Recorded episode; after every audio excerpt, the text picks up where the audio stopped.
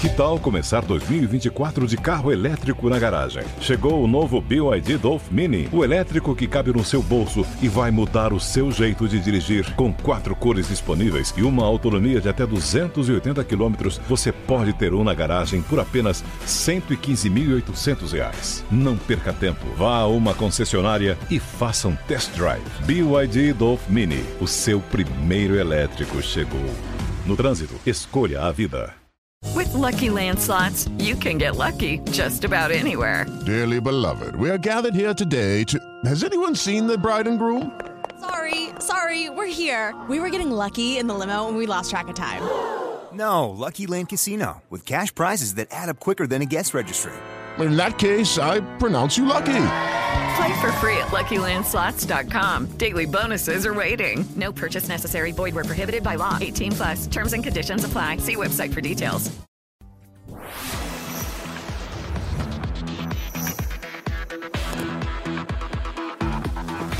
Bate pronto. Muito boa tarde, está começando o Bate Pronto aqui na Jovem Pan, pela Rádio Jovem Pan, também no canal do YouTube Jovem Pan Esportes. Muito boa tarde, Fausto Favara, Vampeta, Fábio Piperno. A gente abre o programa desta quinta-feira falando do Corinthians. Ontem, o Corinthians conheceu a sua primeira vitória na temporada, 3 a 0 contra o Água Santa. O Vitor Pereira dizia que não tinha jeito, não tinha como colocar no mesmo time Roger Guedes e Yuri Alberto. E os primeiros gols da era Fernando Lázaro, com gols aí de Roger Guedes duas vezes e Yuri Alberto. Tá aí, ironia do destino ou não. A dupla deu certo, funcionou e o Corinthians venceu o Água Santa em casa em Itaquera, 3 a 0 Vampeta. Corinthians já sentiu o dedo do professor Fernando Lázaro Vamp. Boa tarde. Ah, Pedro. Pedro Marcos, boa tarde, boa tarde, Bipé, não posso favada, boa tarde a todos. Sentiu o dedo do Fernando Lázaro, né? Você sentiu, Pedro? Olha lá, o cara pode ter um dedão. Mas assim. Que isso? O, o... Levanta a bola pro Vampeta. Ah, cara. deixou quicando, eu sento, eu sento chuto o meu chutão. Era mais que na Corinthians. Mas assim, é uma, um- uma vitória importante, né? Assim, já que o Corinthians estreou perdendo pro, pro Bragantino, né? Sem a presença do Yuri Alberto, sem a presença do Renato Augusto, né? E ficou ali, mas fez um- uma boa partida. O Água Santa, com todo respeito, eu estava no jogo ontem, a gente comentando com o Fausto, Fausto jogava bola quicando, eu chutava também. O Água Santa vai disputar para não cair, né? É diferente o orçamento, tudo. O Corinthians aí com um orçamento em torno de 12, 15 milhões folha de pagamento. A Água Santa monta um time para jogar aí três meses de campeonato, de repente joga uma Copa Paulista ou atinge alguma vaga aí para a Série D. Mas isso tudo para o ano que vem. Mas jogou bem, gostei da dupla é, o Ira Alberto e, e Roger Guedes. Terminou a temporada em alta. E começou bem também. O Roger Guedes tem isso, né? Ele, ele, ele espetou ontem o, o Vitor Pereira de novo. A gente sabia que a temporada de 2022, eles dois tiveram rus- rusga, né? Tanto que chegou ao ponto de o Vitor Pereira falar que não dava para escalar ele e o Yuri Alberto. E a verdade é que dá sim. Dá. O Yuri Alberto deu dois passos para o Roger Guedes fazer o gol. O Renato Augusto, quando joga o Corinthians muito, a, a, a qualidade muda muito, né? Pena que ele não tem uma sequência de jogos assim, três, quatro jogos, cinco jogos. O- os anos vão passando. É um Renato Augusto esse ano que é um janeiro a mais nas costas. Mas quando tem a presença dele, o primeiro gol mesmo, o lançamento que ele faz, né? E a gente queria ver muito mais ele dentro de campo, né? Mais uma vitória para dar tranquilidade. Imagina o Corinthians perde ou empata é, no jogo de ontem. A gente vai comentar o programa em cima do resultado, né? Então hoje é elogios, 3 a 0 gol do Balbuena. É, o Pipelo falou que ele fala pra mim, ah, não, tem que ter calma, vai lá na Bahia pra ver se a torcida do Vitória tá, tá tranquilinho lá. Tava, tava pensando nisso É, ontem. é, não, tem que ter calma. Você lembra no. É. Canelada quando o nosso glorioso Piperno pediu paciência à imprensa baiana, ao torcedor do Vitória, to- entendeu? é, tomou ontem mais um nabo ontem, quer dizer, é, é, a região, cada estado tem. O estado de São Paulo, o Palmeiras pode tropeçar. Hoje, se o São Paulo tiver um resultado negativo Nossa. contra a Ferroviária da Quadra, amanhã aqui a gente vai comentar em cima do que a gente viu hoje. E algum- algumas situações, alguns clubes no Brasil, nos seus estaduais, pode ter mais um pouco de tranquilidade. Eu estava vendo os estaduais aí, começou, né? Em Minas está lá aquele brother lá sobre é, Betim, é, Betim e Patinga, né? Mas, assim, a maioria dos times estão escalando a cavalaria titular. O Bahia está fazendo isso, porque teve o tempo da Copa do Mundo, né? E aí não vai deixar os jogadores parados dois, três meses para botar em atividade. A maioria dos. Até o Atlético Paranaense, que é comum jogar com o time sub-23, tá jogando com o time titular, onde o Pablo fez gol. Eu tava vendo. Três? Três, né? Então aí o Corinthians somou ponto, ponto importante, viu, Pedro? Vai lá, Fábio Piperno, nosso Vampeta tá empolgado. Dá boa tarde pros baianos. Dá- dá pra lá pro- pra Jovem Pan da. Bahia, tem Jovem Pan da Pode Bahia. dizer aí pro torcedor do Corinthians que foi um resultado normal ontem em Itaquera. Vai lá, Piperno. Nosso Oh. trabalhador, hard worker, tá em todas. Vai lá, Piperno. Não é rádio o quê? Rádio- Hard worker. Que bonito. Empolgado. Mas, enfim, um gran, um- uma linda tarde, ótima tarde para os nossos amigos, então, para da Jovem Pan Salvador, especialmente para a bancada aí que torce para o Vitória. Calma, gente, é só o início de temporada. Isso pa- é que eu falo, futebol, é, começo de janeiro, é muito difícil de se avaliar, de se analisar com mais profundidade. É evidente que alguns resultados ruins, eles atrapalham, colocam pressão em trabalhos. Mas acho que não deveria ser assim. O torcedor, a imprensa, tem que ter um pouco mais de paciência. Ninguém vai sair jogando no seu melhor nível no segundo jogo. Então, tropeços são normais. Claro que alguns times exageram. Vitória, por exemplo, dois jogos da Vamp já tomou 7 a 2 É. Aí também Empatou não. um. Por mais que eu Empatou um. tenha Mas calma, torcedor do Vitória. Calma. Calma, que não tá que eu- começando. não que eu tenha uma paciência de Dalai Lama em relação a isso, mas 7 a 2 também já é demais. Ah, no caso do Corinthians, eu acho que é, também está inserido nisso, né? Jogou mal outro dia, jogou bem ontem. É, são oscilações. Jogou sem o Wildo Alberto e Renato Augusto também. É, né? isso É. pesa, exatamente, isso pesa. E o time. É claro que o time no segundo jogo já mostra um pouquinho mais que na estreia, no- a tendência no jogo seguinte já apresentar um pouco mais. Agora, eu falava exatamente sobre o Yuri Alberto, né, que ontem a gente falou muito sobre isso, que eu acho um jogador muito bom, eu acho que vai receber convocações para a seleção brasileira no próximo ciclo. Se vai ser um jogador fundamental, se vai se firmar ou não, não sei. É, ninguém é capaz de cravar isso, mas em algum momento ele vai ser testado porque vai merecer oportunidades para isso. Acho o time do Corinthians bom, não pelo que mostrou ontem, mas eu acho que individualmente é um bom time. Lá na frente, a gente vai poder exigir bastante desse time, porque inclusive é uma equipe cara. ma- aliás, ela nem cabe exatamente no, no atual bolso do Corinthians. Mas já que o Corinthians consegue escalar esse time, ter à disposição esse grupo de jogadores, então a gente tem que cobrar algo compatível com, sabe, o talento, o valor eh, e a importância de cada um deles, porque esse time tem vários jogadores de alto nível. Fausto Favara, muito boa tarde. Você que transmitiu esse jogo ontem aqui na Jovem Pan, soltou a voz 3 a 0 Corinthians. Dá pra se empolgar com esse timão aí, Fausto? Boa tarde, Pedro. Boa tarde aos amigos. Eu fiz o, o- a mesma ondinha que o Piperno pulou, eu pulei também. É um ano de paz, entendeu? Um ano de paz, de amor, de compreensão, entendeu? O Piperno pulou essa ondinha e fez esse, esse pedido. Agora, com relação ao Corinthians, Pedro, é, vale lembrar que o Corinthians, na primeira rodada, enfrentou uma equipe é, muito superior à equipe do Água Santa, né? A equipe do Água Santa é uma equipe que é, vai lutar realmente para não cair para a Série A2 do Campeonato Paulista. É uma equipe cheia de fragilidade. é, e o Corinthians ontem ganhou é, dois grandes reforços, né? Duas peças chaves para o time corintiano. O Yuri Alberto, que é um jogador extremamente é, de grupo, isso dá para perceber claramente dentro de campo. E depois eu vou fazer uma comparação dele com o Roger Guedes. É difícil criticar um cara que marca dois gols, né? O cara marcou dois gols e a tendência é, é ir muito bem nessa temporada. Ele perde muitos gols também, o Roger Guedes. E ele é um cara que não olha para o lado. É diferente do Yuri. O Yuri é um cara que colabora, um cara que deu dois passes para ele ontem. Em várias oportunidades, quando você está no estádio, você consegue acompanhar ali.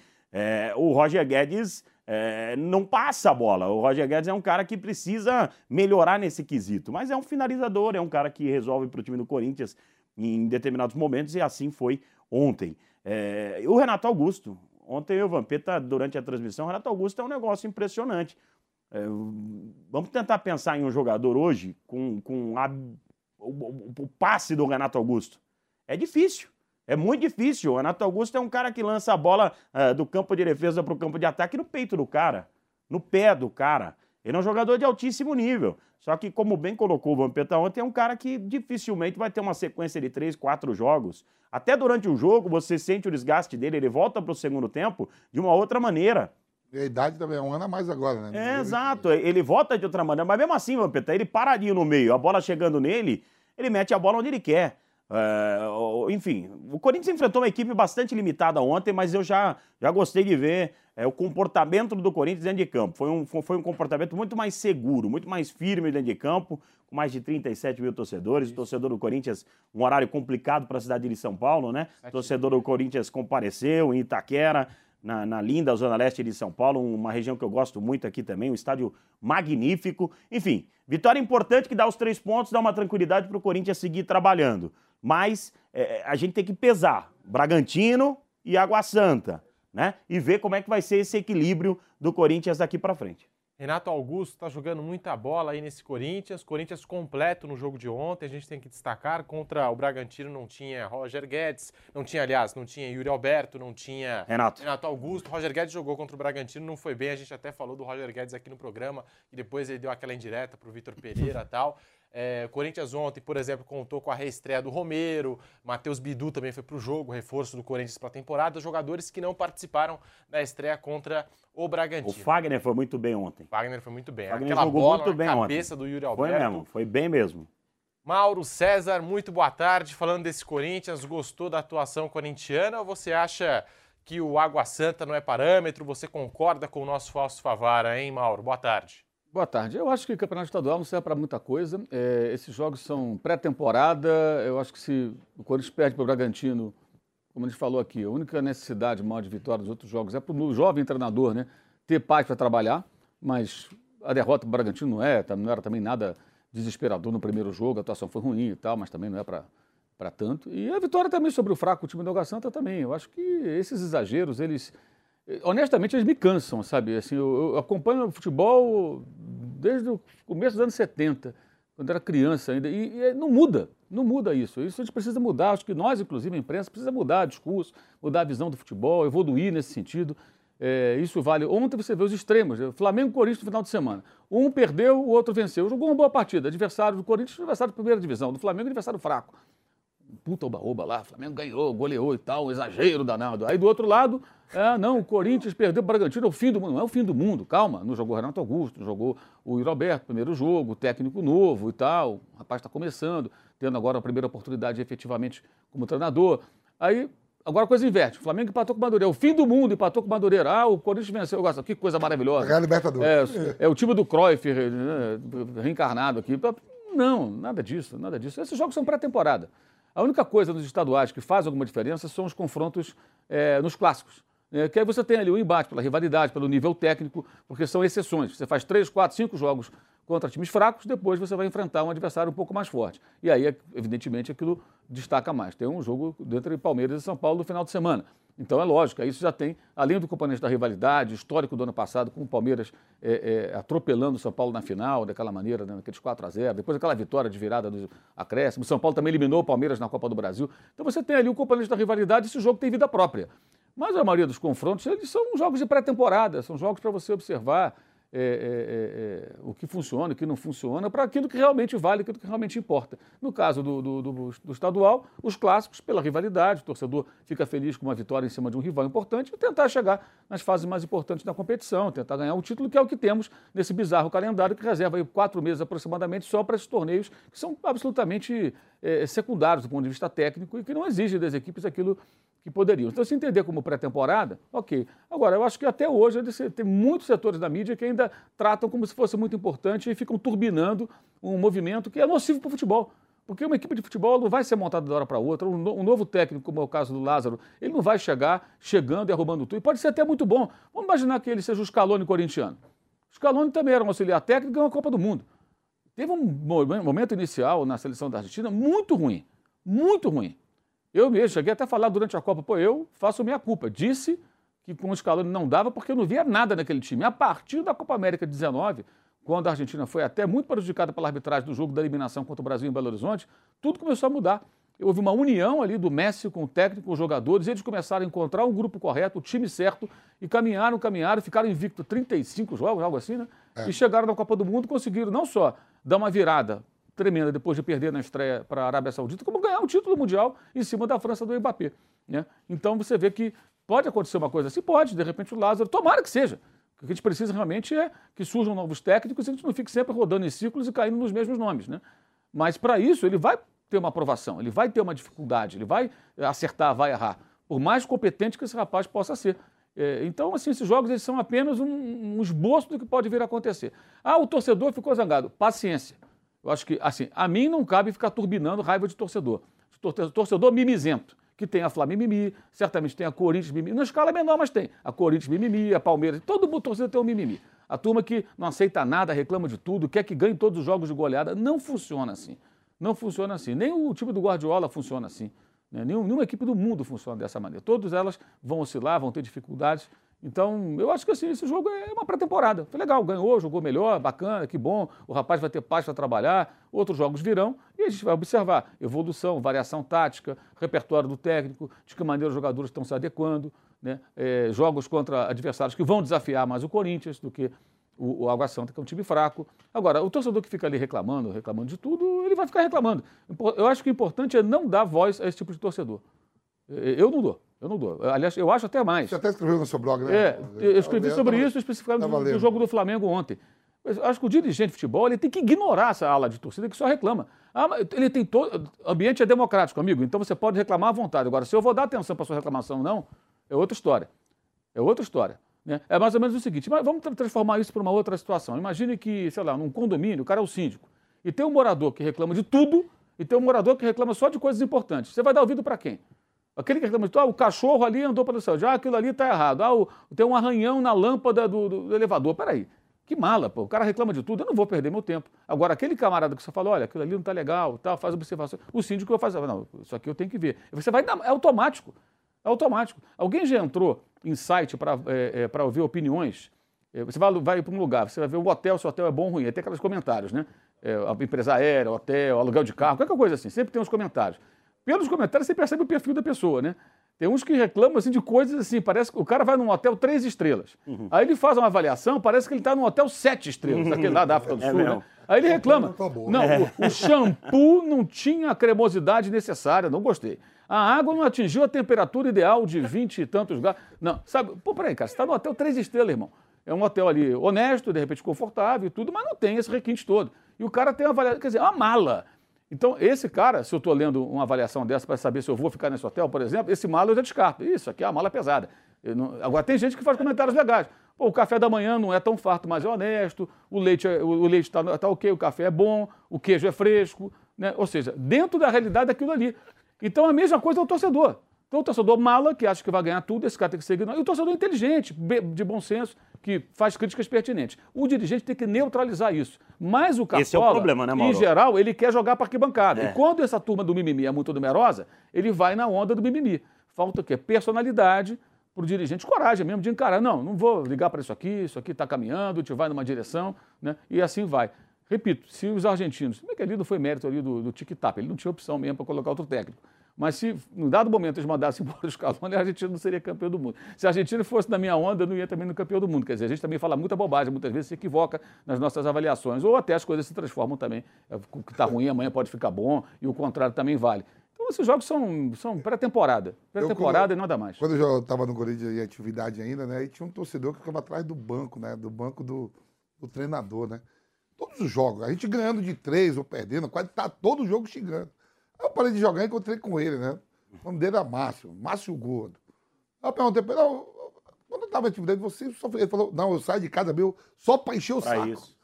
Se eu não ficar ali, eu acho que eu não fui no estádio. Mas você sabe que o Mauro falou do, do, dos É igual aquele cara pidão. Tem o pidão É. também que até o, a, a- o palito de dente, se você tiver, eu quero. Ele também. quer. é. Mas o, o Mauro falou dos dirigentes. O, pro- o grande problema do futebol brasileiro é que esses caras, infelizmente, dependem de- de- dessa torcida.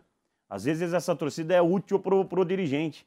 Aí que tá. Eles incentivam na hora que querem, E quando não, não, não tá tudo em ordem, eles ficam quietos, entendeu? Esse é o grande Mas- problema. Eles dependem muito dessa, dessa turma do amendoim que tem no Palmeiras, por exemplo. Mas, ô Fausto, tem, de fato, aí o dirigente fraco, o dirigente que cobra indevidamente, o dirigente que é, ele faz o que a arquibancada manda. Veja, o ano passado o Corinthians demitiu o Silvinho porque, enfim, a torcida pressionou. Exato. Terceira As rodada redes- do as Paulistão. sociais. Oi? Na terceira Na terceira rodada do Mas já Paulistão. tava pegando no pé dele e As dele. redes sociais Sim, pressionaram. Se era bom, se era ruim, era uma outra história. Mas a motivação da demissão não podia ser aquela. E foi. E foi. Aí, uma vez, estava escrevendo mais ou menos sobre isso no Twitter, discutindo lá com os amigos, falando, o pior mês. Contei essa história aqui outro dia. O pior mês do mundo para se, tra- se trabalhar com futebol aqui no Brasil é janeiro, porque os times estão voltando de férias e o malo, o chato, ele quer todo dia que você critique todos os detalhes, que você vá a fundo, porque o time não jogou bem na estreia ou no terceiro jogo do ano e tal, e aquilo já é um indício de que a temporada vai ser um fracasso, aquele papo, toda aquela retórica toda, e é tudo mentira esse negócio, enfim, é uma coisa que eu não levo muito a sério. E aí eu escrevi isso, olha, não levo muito a sério, é o pior mês do ano, porque a gente ainda não tem, né, é, as devidas informações, né, tá, o nosso campo de observação ainda está muito raso para fazer uma avaliação daquilo que pode ser de fato a temporada, não sei o quê, não sei o quê. E eu, se pudesse, inclusive, eu até tirava férias janeiro inteiro para não ter que passar por isso.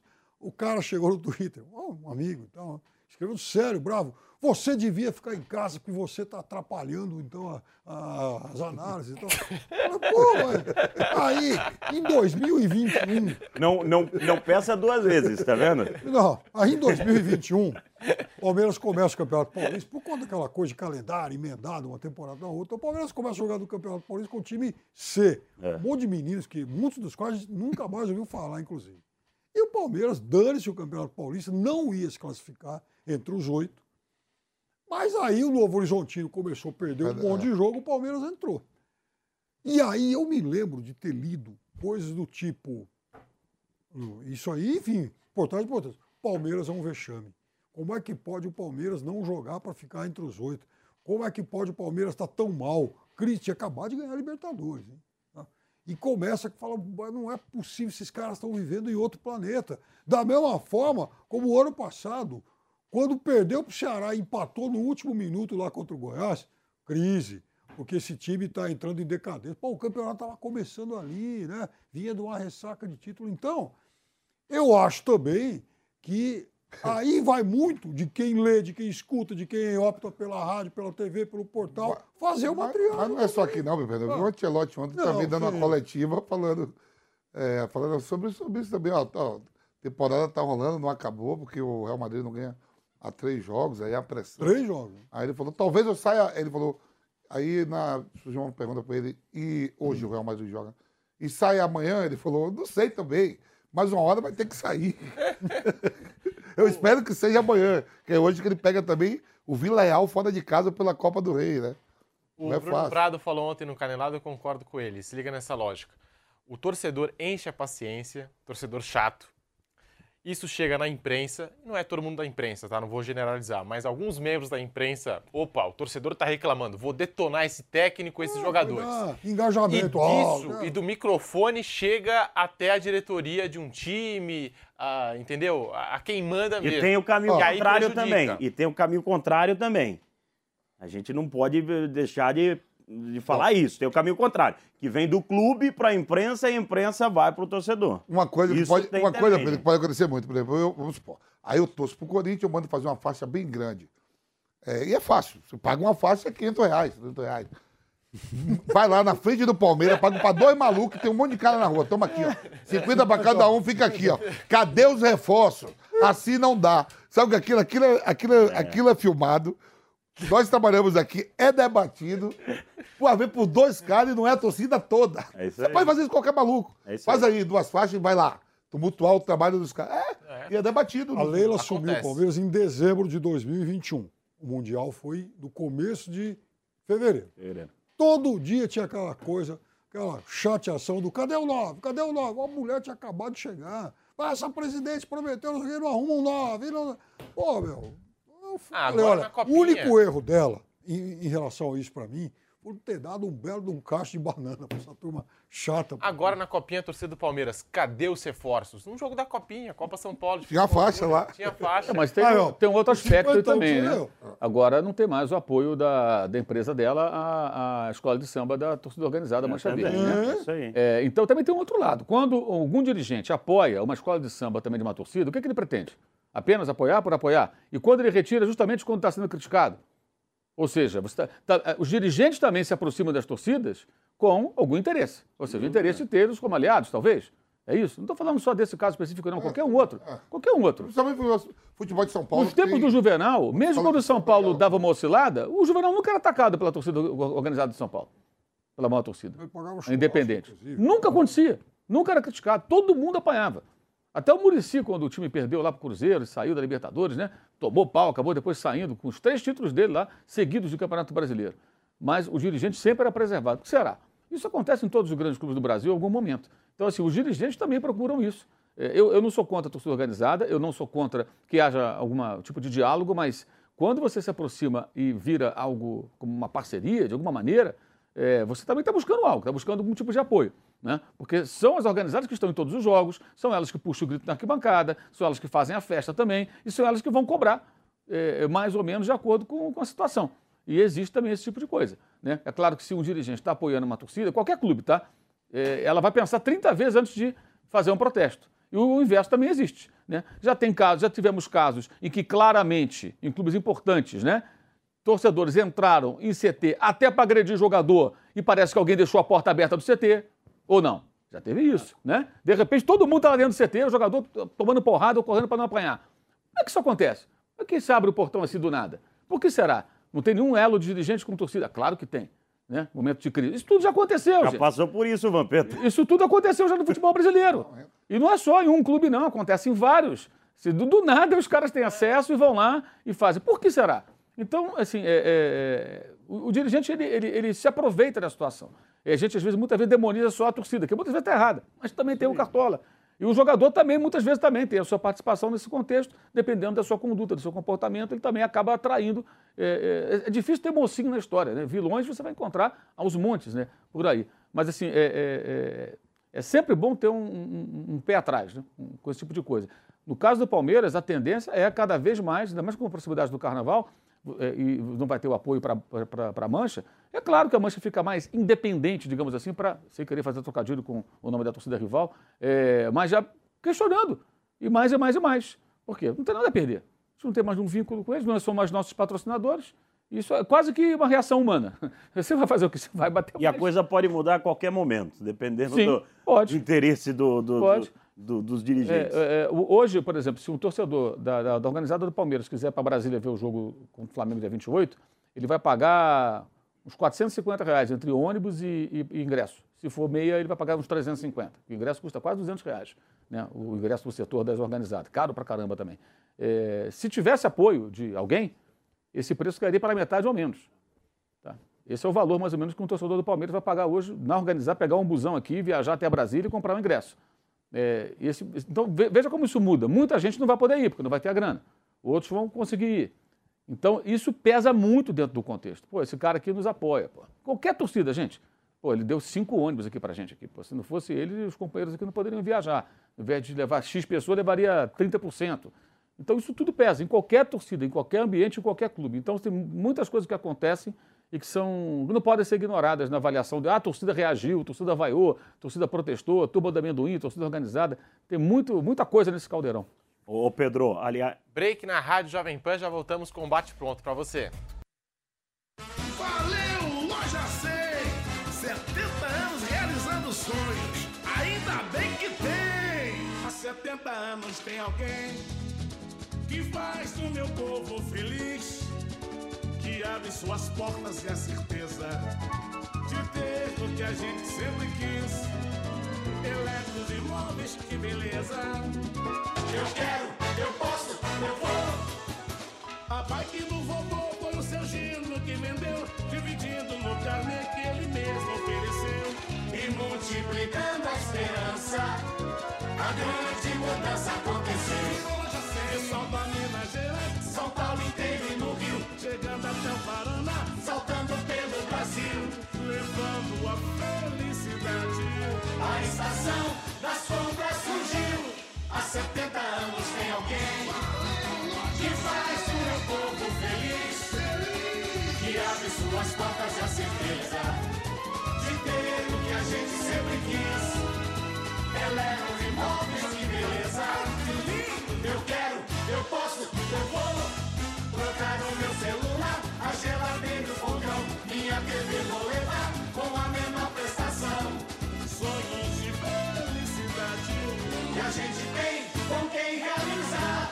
Há 70 anos tem alguém.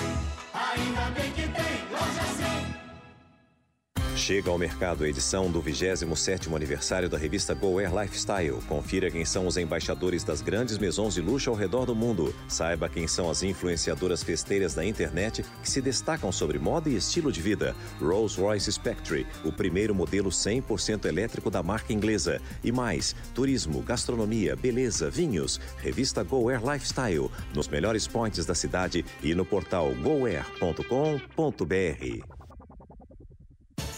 Aí, tá embarcando no mundo de apostas esportivas e não sabe por onde começar? Então conheça o vaidebob.com. Simples, fácil e intuitivo, o site te oferece as melhores odds do mercado e tem mais. Nas redes sociais, arroba vai de Bob, você tem postagens diárias sobre as principais disputas e dicas para fazer aquela fezinha. Muita gente acha que apostar é um bicho de sete cabeças, mas agora que você tem o Vai de Bob, fica relax. Então já sabe, na dúvida, vai de Bob. Pare de perder vendas para os seus concorrentes. Você pode usar as técnicas da engenharia da persuasão para conduzir os seus clientes em cada etapa da negociação e ter como resultado final o aumento do lucro e domínio do mercado. Esse curso vai transformar as suas vendas, assim como vem transformando as dos nossos alunos. Acesse niucursos.com.br e inscreva-se no curso Engenharia da Persuasão, a linguagem silenciosa das vendas. Comigo, Ricardo Ventura.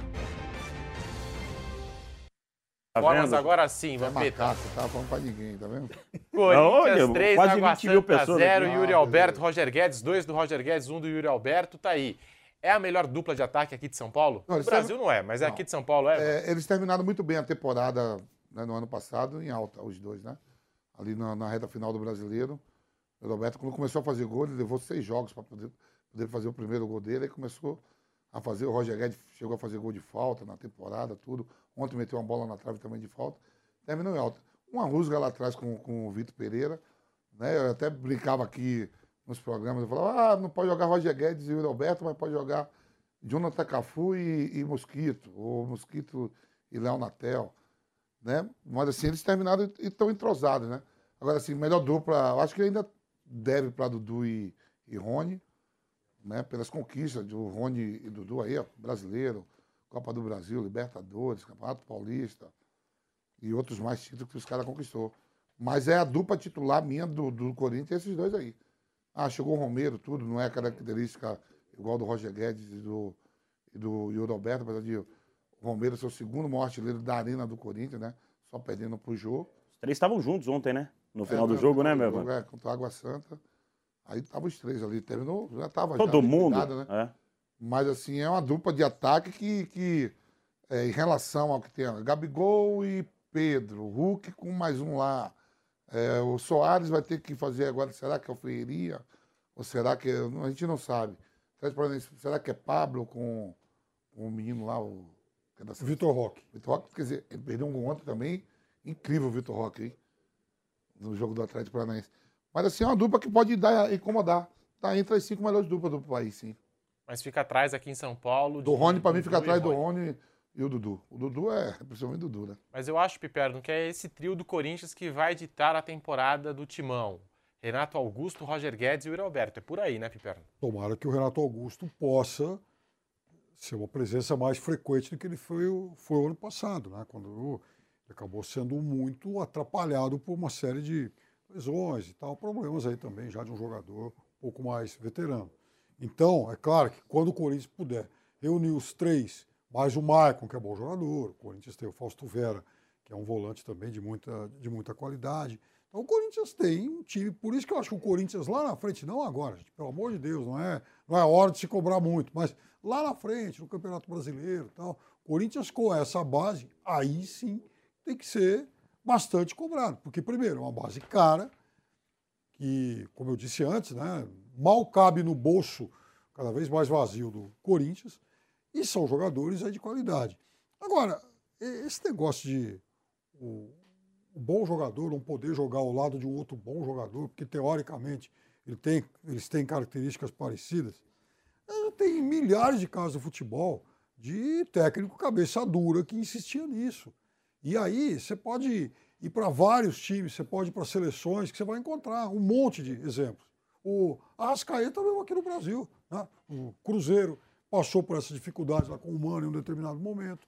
O Flamengo lá com o Abel, o Abel né, tinha alguma implicância em juntar o quarteto lá, o quarteto já estava lá, o Flamengo mudou depois quase o time inteiro. Mas Bruno Henrique, Gabigol, Arrascaeta, enfim, Diogo, enfim, o Diego já estava, quer dizer, os quatro já estavam lá.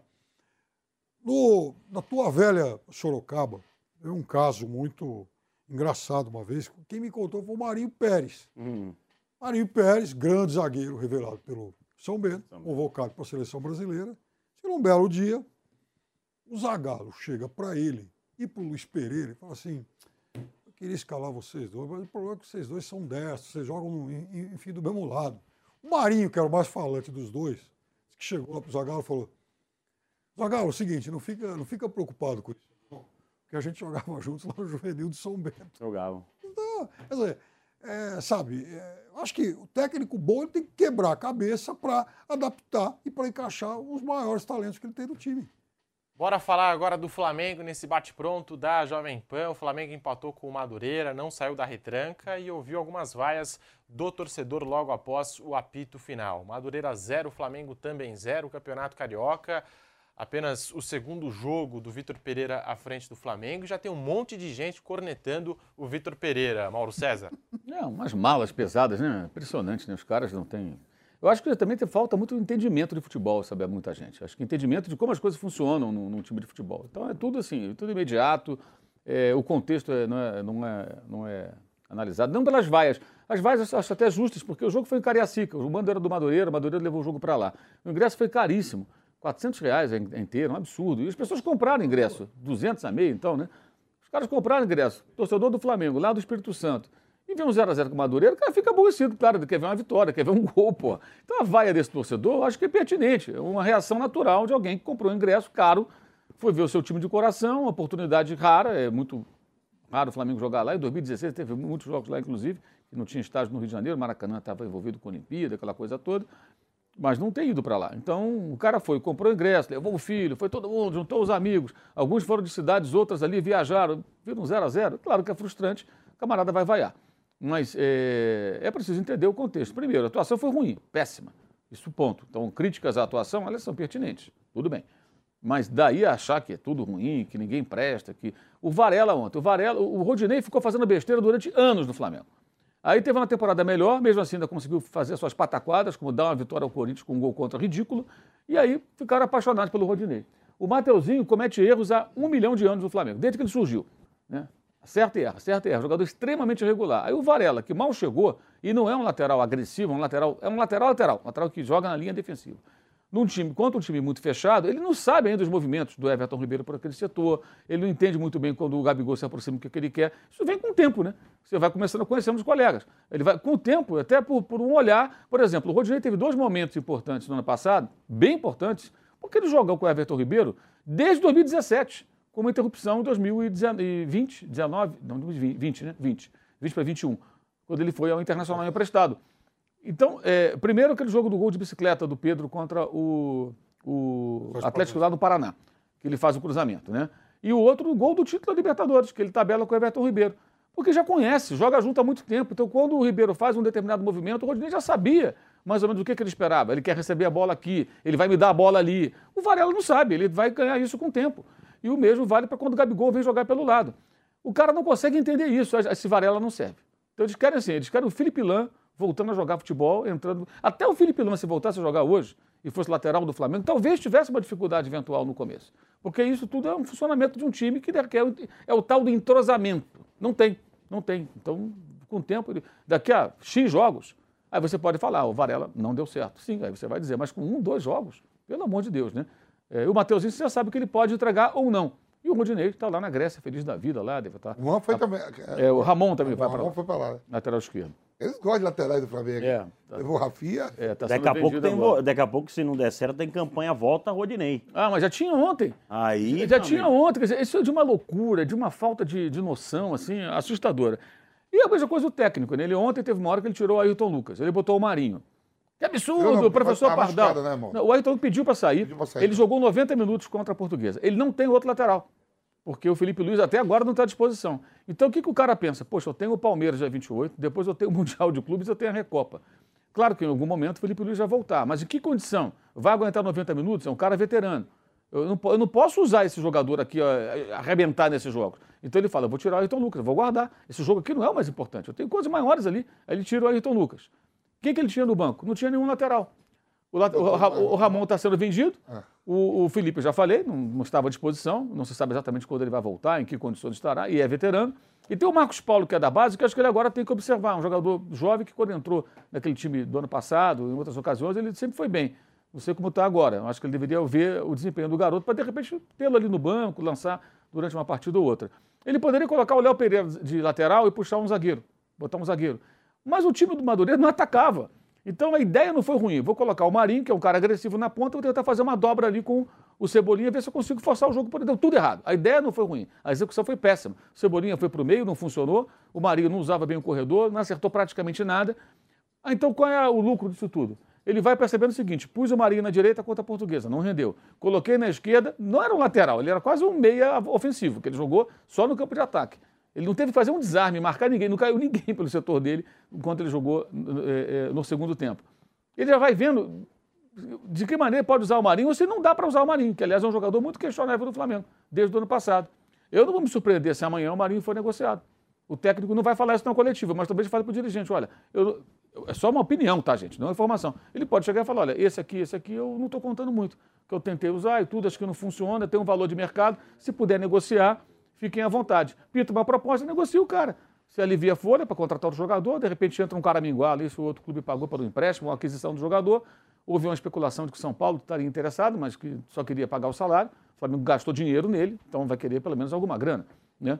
Se amanhã um clube se interessar, pode ser que saia. Eu acho que esses jogos servem para isso. Ah, mas ele não conhece o Marinho? Uma coisa é conhecer de ver. Outra é você treinar, orientar, mandar o jogador fazer determinadas funções e saber se ele funciona ou não. Então o jogo foi ruim, as críticas são pertinentes, tem que criticar mesmo, problema nenhum.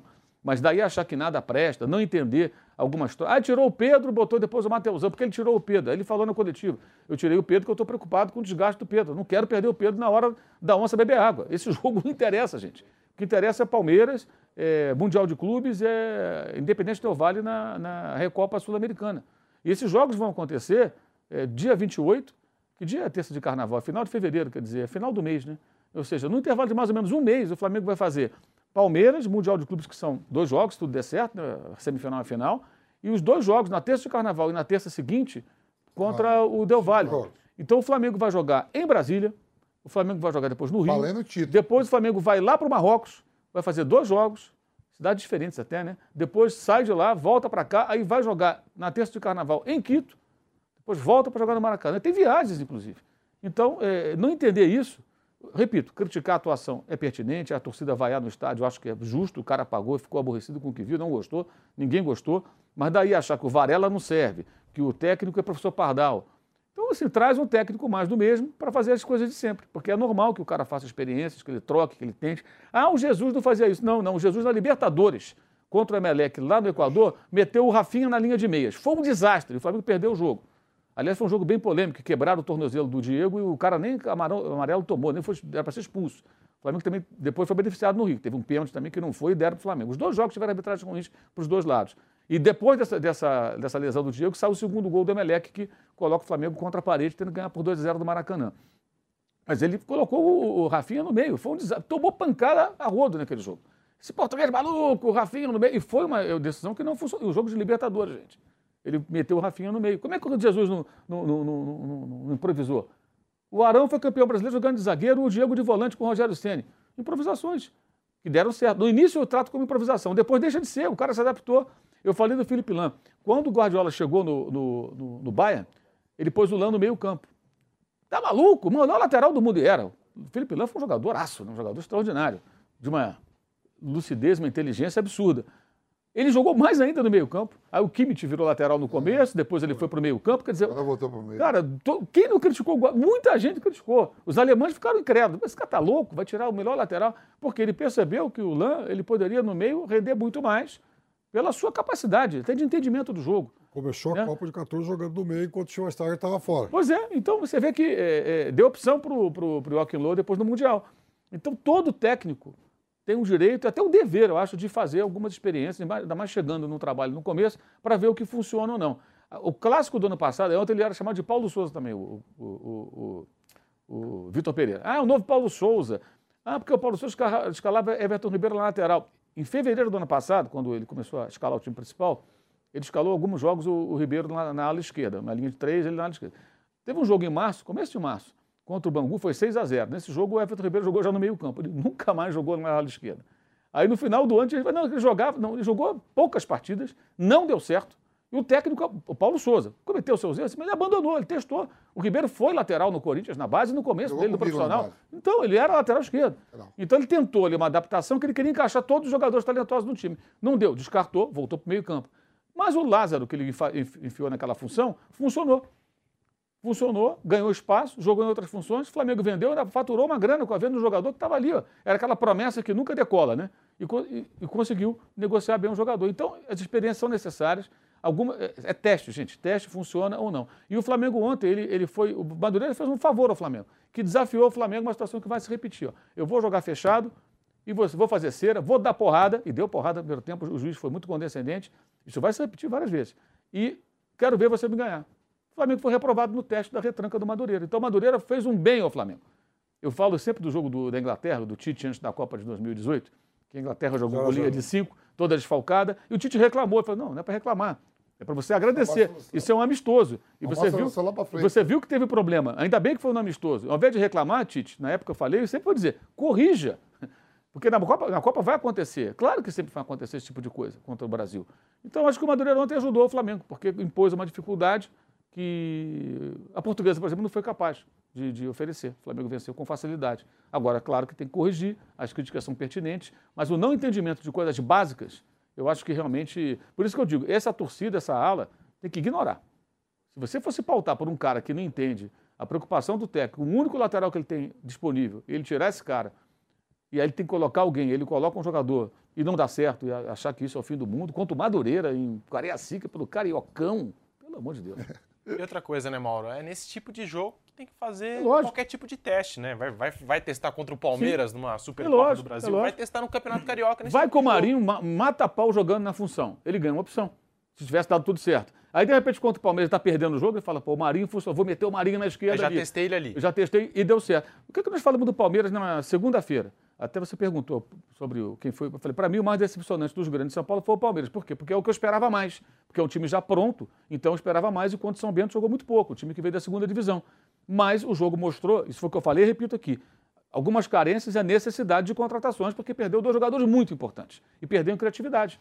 A falta do Scarpa faz com que o Palmeiras produza muito pouco, muito menos, aliás, em termos de, de chances, chances criadas. O jogo mostrou isso. Então, não deixa de ser um teste. Você fala, cara, o time perde muito. Então, vamos buscar alguém. Como é que vai resolver? Tem alguém aqui dentro do elenco que possa é, é, suprir essa, essa ausência? Ninguém perde o melhor jogador do Brasileirão impunemente. Você vai ter que buscar alguma solução. Em casa, fora, não sei. Mas tem que achar. E o Palmeiras sentiu isso. Esses jogos servem para isso. Então, agora, ah, a torcida foi lá, viu. Do Palmeiras nem vaiou o time, entendeu? Numa boa, que eu acho que até uma demonstração de maturidade nessas horas do torcedor.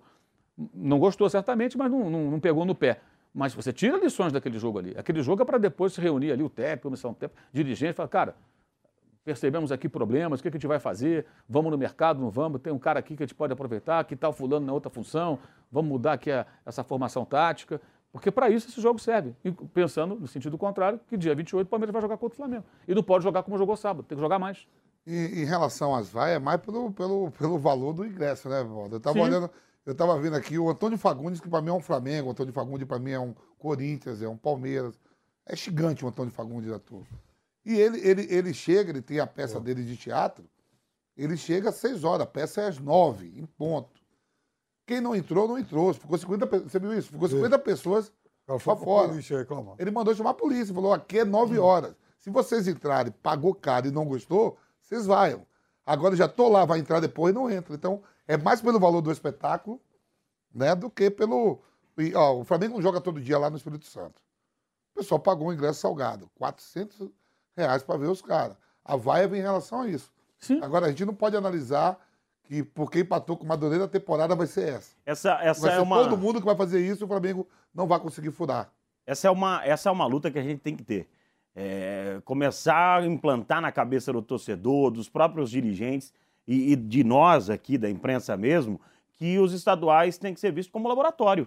Tem mesmo, mas essa é uma luta árdua, cara. Essa é uma luta braba, porque não é fácil ver isso. Eu brinco com relação a esse prazo, mas é verdade. A gente não pode demitir treinador no estadual. A gente não pode demitir o treinador no estadual. É, é o grande momento para se, se fazer teste.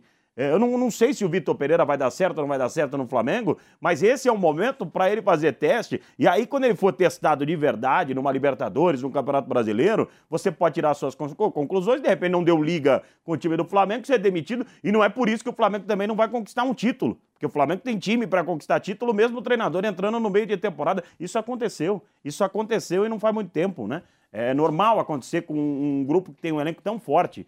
Tem duas equipes que eu não me preocupo no Campeonato Brasileiro, no- no- no- na temporada 2023. Flamengo e Palmeiras. Eu não me preocupo. Eu acho que essas duas equipes aí, elas vão beliscar títulos. Elas têm uma base formada, elas têm grandes elencos. O Flamengo tem um elenco melhor que o elenco do Palmeiras. eh, Tem mais condições do que eh, o elenco do Palmeiras. Tem um time muito forte. O Vitor Pereira, a gente até brincou ontem, né, Vampeta, durante o jogo, torcedor do Corinthians, a cada instante perguntando pro Kaique quanto é que tava o jogo do Flamengo. Esse é o futebol, é uma brincadeira, é óbvio. Os caras vão torcer contra o Vitor Pereira e pronto, ponto final.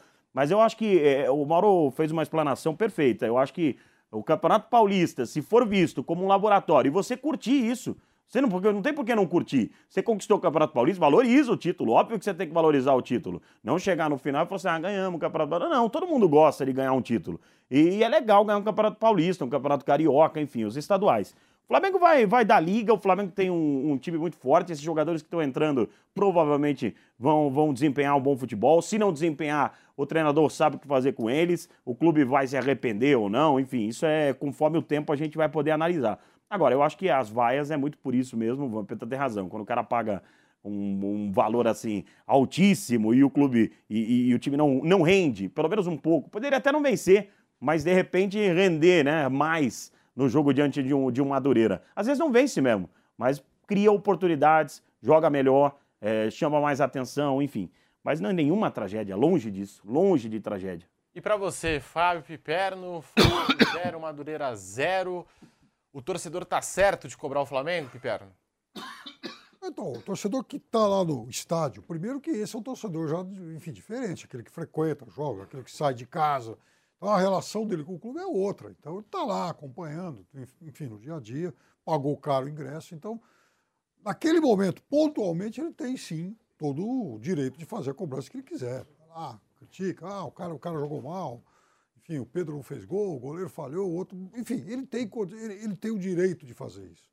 Agora, uma coisa é o torcedor emotivo por definição, que está lá acompanhando o time no estádio, então fazer esse tipo de cobrança. A outra, por exemplo, é o crítico. Então, é, sabe, é isso que tem que ser muito bem diferenciado. No caso, por Ali exemplo. ele tá com a emoção, né? Lógico, ele estádio. está com emoção, ele está com o bolso, ele está pagando É. caro, ele saiu de casa, ele foi lá, tomou chuva, às vezes toma sol, enfim. Mas o fato é que é um outro envolvimento, então ele, sabe, ele está lá para curtir o espetáculo, e se, se o espetáculo não for bom, ele vai lá, vaia. Né? Eu acho que a vaia faz parte também desse contexto, ela é lista, ela é justa, quando o time, quando o time merece. Agora, é, a questão é como é que também o dirigente vai absorver isso aí. Ah, puxa vida, eles vaiaram, eu preciso fazer alguma coisa. Pô, esse técnico não serve, Vamp. A culpa é sua que você trouxe um técnico ruim.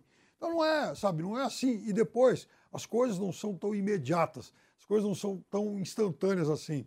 Ontem, anteontem, não sei, a gente falava, por exemplo, do, do, do caso lá do Chelsea, né? que, que nessa temporada já gastou mais de 400 milhões de euros e ainda não conseguiu encaixar o time. Está fazendo uma Premier League ruim.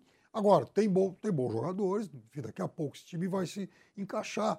O Manchester United, por exemplo, começou mal a temporada e agora encaixou. Agora vem né, com uma Nove jogos que não perde, né? Então, essas coisas. Precisam de um pouco mais de tempo. Agora, você não pode, pô, eu confio nesse técnico, vou gastar a maior bala, demitir o outro, paguei, paguei indenização, exonerou o clube, mas eu vou investir naquele outro, tal, porque ele é melhor ainda, e o cara fica meia dúzia de jogos, puxa vida, errei, esse cara não serve, eu vou dar um bico nele. Não é assim. E depois, trazendo isso para a realidade, por exemplo, aqui de São Paulo, o torcedor, mas principalmente o dirigente, ele tem que encarar o Campeonato Paulista como um prolongamento da pré-temporada e ainda é um prolongamento privilegiado, porque aqui você vai ter mais jogos de bom nível para fazer esse tipo de teste, esse tipo de avaliação, porque são cinco times de primeira divisão e cinco times de Série B. Muito provavelmente você não vai ter vida fácil com nenhum deles.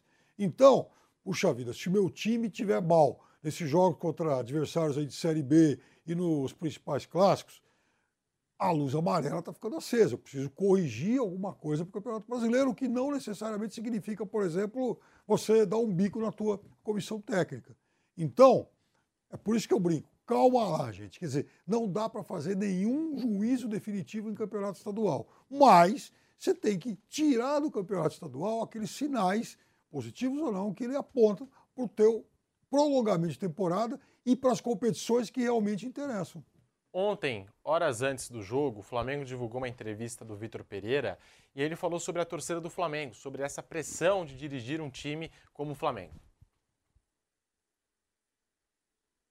Há emoções que eu senti na minha carreira que, que eu sei que só o futebol me proporcionou e só os grandes clubes conseguem proporcionar. Portanto, eu acredito que uma torcida da dimensão da do Flamengo que me irá fazer viver ou, me proporcionará viver emoções que eu nunca mais esquecerei.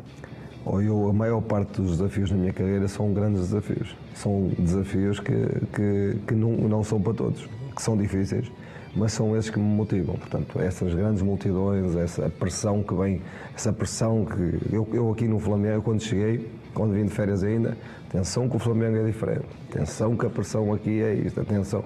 Mas isto é o que eu tenho vivido a minha vida toda. E isso é o que eu preciso para estar ao meu melhor nível. E eu sinto, eu, eu estou mesmo ao meu melhor nível quando essa pressão está presente. Porque se não tiver, se essa pressão não, não estiver presente, eu, já me aconteceu algumas vezes, eu vou-me embora porque, porque sinto que, que, me falta essa emocionalidade que me faz estar ao meu melhor nível e que, que, que, já não me desafia. Tá aí, Mauro César, a gente falou, né? Se não tiver pressão, eu vou embora. Eu quero pressão, e a torcida do Flamengo é diferente. Essa entrevista foi divulgada pelo Flamengo horas antes desse empate contra o Madureira. E até falando também das substituições, ele colocou o Marinho no lugar do Ayrton Lucas, colocou o Mateusão na vaga do Gerson, torcida do Flamengo reclamando. Mas quando você muda o comando técnico e o Flamengo vem mudando de uma forma constante, é normal que o técnico vai fazer as suas experiências, né? ainda mais início de temporada, Campeonato Carioca. É, o Mateusão também foi muito criticado ontem, né? É, de fato, né? Ele tem ido muito mal. Mas você imagina se o técnico chega no clube, né? Alguém acha que o Vitor Pereira estava vendo o jogo da base do Flamengo? Não acredito. Ele tem que ver os adversários do Corinthians no ano passado, né? Ele treinava o Corinthians. Ele tem que ver o principal do Flamengo. Pode até ouvir falar, tem um jogador aqui, tem outro ali, mas não vai poder ficar se dedicando, se debruçar nisso. Ele chega no Flamengo, alguém vai lá e fala, ó, da base tem esse, tem esse, tem esse, tem esse. Tem o Mateusão, fez trocentos gols em tantos jogos. Opa, vamos ver. Aí põe para treinar, de repente um garoto vai lá bem e tal, faz. Aí põe no jogo, põe no jogo não consegue render. Por quê? Pesa, se assusta. Ontem teve uma bola que era para ele chutar, ele tentou passar para o Gabigol, que estava completamente impedido. Isso é óbvio que o moleque está inseguro. Ele não está pronto para esse teste. Eu acho até que ele não deveria insistir. Volta para a base, observa, conversa com o moleque. Olha, você não está pronto. Olha o que você fez aqui. Mostra o vídeo. Você podia ter chutado no gol. Ou então dá mais uma chance, mas conversa, prepara, dá Pode confiança. Pode profissional e não ser relacionado e botar para jogar na base. Exato, joga na base. Para ele prender com os caras e não perder ritmo de jogo. Mas o Hendrick é, fez isso um é, tempo. Exato. É, é, muito evidente que, assim, é, que o que acontece? Eu, o, esses jogos agora mostram assim, ah, o torcedor ah, o Matheus é um bonde, esquece. Eu sempre falo, a torcida do Flamengo chamava o Adriano Imperador de bonecão do posto porque o Adriano é grandão e tal, e pegava no pé. A, a Flávio Mimi já dos anos lá, 90 lá e tal, né? É, já reclamava. Vê que vem de longe essa história de, mimimi. É um negócio, nem existia a expressão mimimi, e já estavam lá os caras reclamando. Posto, Adriano. É, bonecão do posto, que ele fica balançando o braço assim, é. né? Pô, é negócio de maluco isso, cara. O cara é Adriano Imperador. Porra. Então, é, é, não, não tem que dar ouvido para esses caras. Esquece, deixa falar à vontade e tal. Então, o Mateusão ele tem que ter um certo cuidado e tal. E ele fala sobre pressão, pô, o cara treinou ano passado, do, do, os dois últimos clubes dele, Fenerbahçe e Corinthians, pô, não se dizer mais nada. Treinou o Porto, um dos grandes de Portugal. Está acostumado, claro, a, a, treinar times onde as torcidas são exigentes e vão cobrar. Isso aí para esse cara não é, não é novidade, não é nada de outro mundo. E o que ele falou também, eu concordo. Você não quer ter tipo de cobrança, então vai treinar time pequeno, ganhar pouco. Ninguém vai encher até o saco. Entendeu? Foi o caso agora do Red Bull, eh, o Flávio Prado que me desculpe, mas o caso do Red Bull Bragantino, que é um time de pequena torcida, tem uma multinacional que põe dinheiro, o Barbieri ficou lá fazendo um trabalho muito fraco ano passado e, e não tinha praticamente reclamação, que não tinha quem reclamar. Agora ele está no Vasco, é diferente, a história é outra. No Vasco, se a coisa não funcionar, é, essa pergunta é boa para o Barbieri. Ele vai dizer, ah, mas no Flamengo eu convivi com isso antes. Sim, mas aí você passou um período grande no clube e não tinha esse tipo de cobrança. E agora, do Vasco? O Vitor Pereira não, ele está tá mais do que escolado com isso e tem que lidar, obviamente, com esse tipo de situação. Vamos para um rápido intervalo na Rádio Jovem Pan, já voltamos com o bate-pronto para você. Valeu, Loja 100! 70 anos realizando sonhos, ainda bem que tem! Há 70 anos tem alguém que faz do meu povo feliz, que abre suas portas e a certeza de ter o que a gente sempre quis. Eletros e móveis, que beleza! Eu quero, eu posso, eu vou! A bike do vovô foi o seu Gino que vendeu, dividindo no carnê que ele mesmo ofereceu. E multiplicando a esperança, a grande mudança aconteceu. De Salta Minas Gerais, São Paulo inteiro e no Rio, chegando até o Paraná, saltando pelo Brasil, levando a felicidade. A estação das compras surgiu, há 70 anos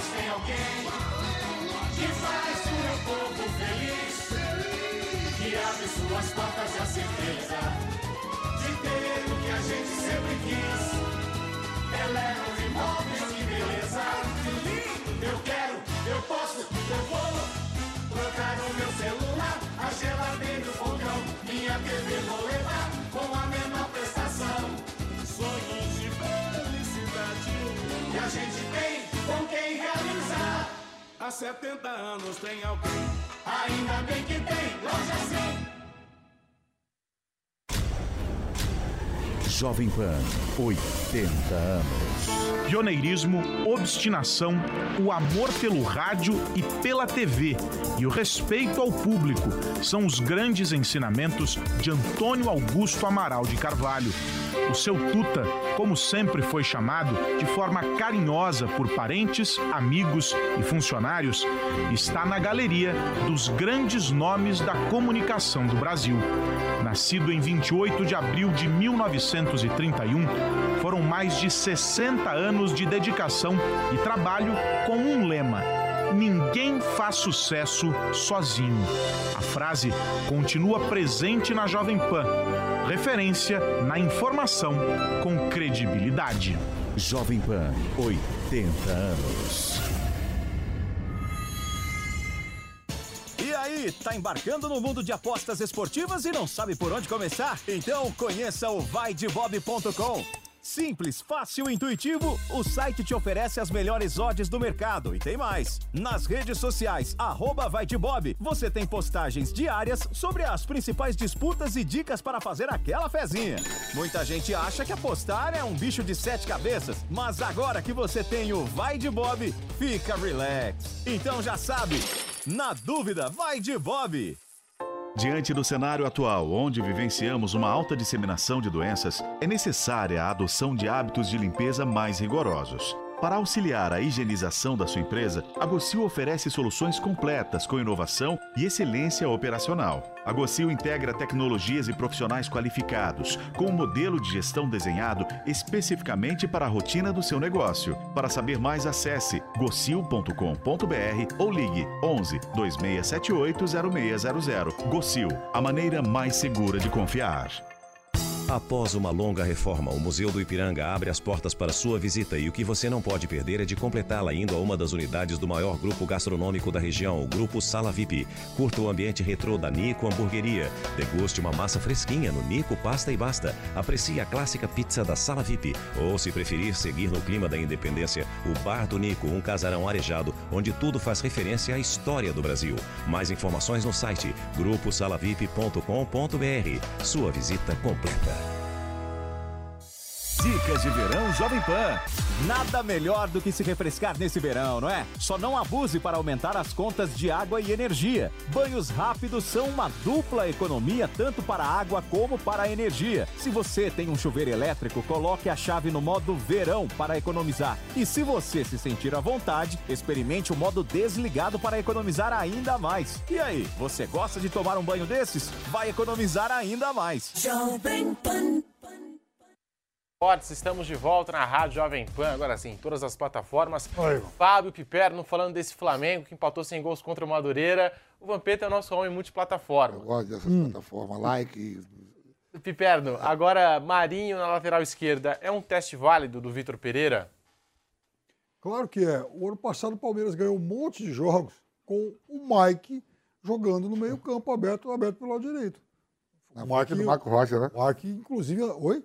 Na frente do Marcos Rocha. É, o Mike, inclusive, andou fazendo gol e tal, né? naquele momento em que o Hendrick ainda não havia se tornado titular, e que foi o momento em que, taticamente, o Palmeiras ficou mais parecido com aquele time que jogou até agosto. Porque em agosto há aquela sequência em que o Scarpa é expulso, depois o Scarpa volta, mas quando ele voltou, o Palmeiras já não tinha mais o Veiga que havia se contundido. Então, como nenhuma outra solução é, estava dando certo para preencher essa vaga no meio-campo, naquele momento o Abel então optou por adaptar o Mike. E o Mike jogou bem, deu certo. Então, é, sabe, é aquilo que eu falo sempre.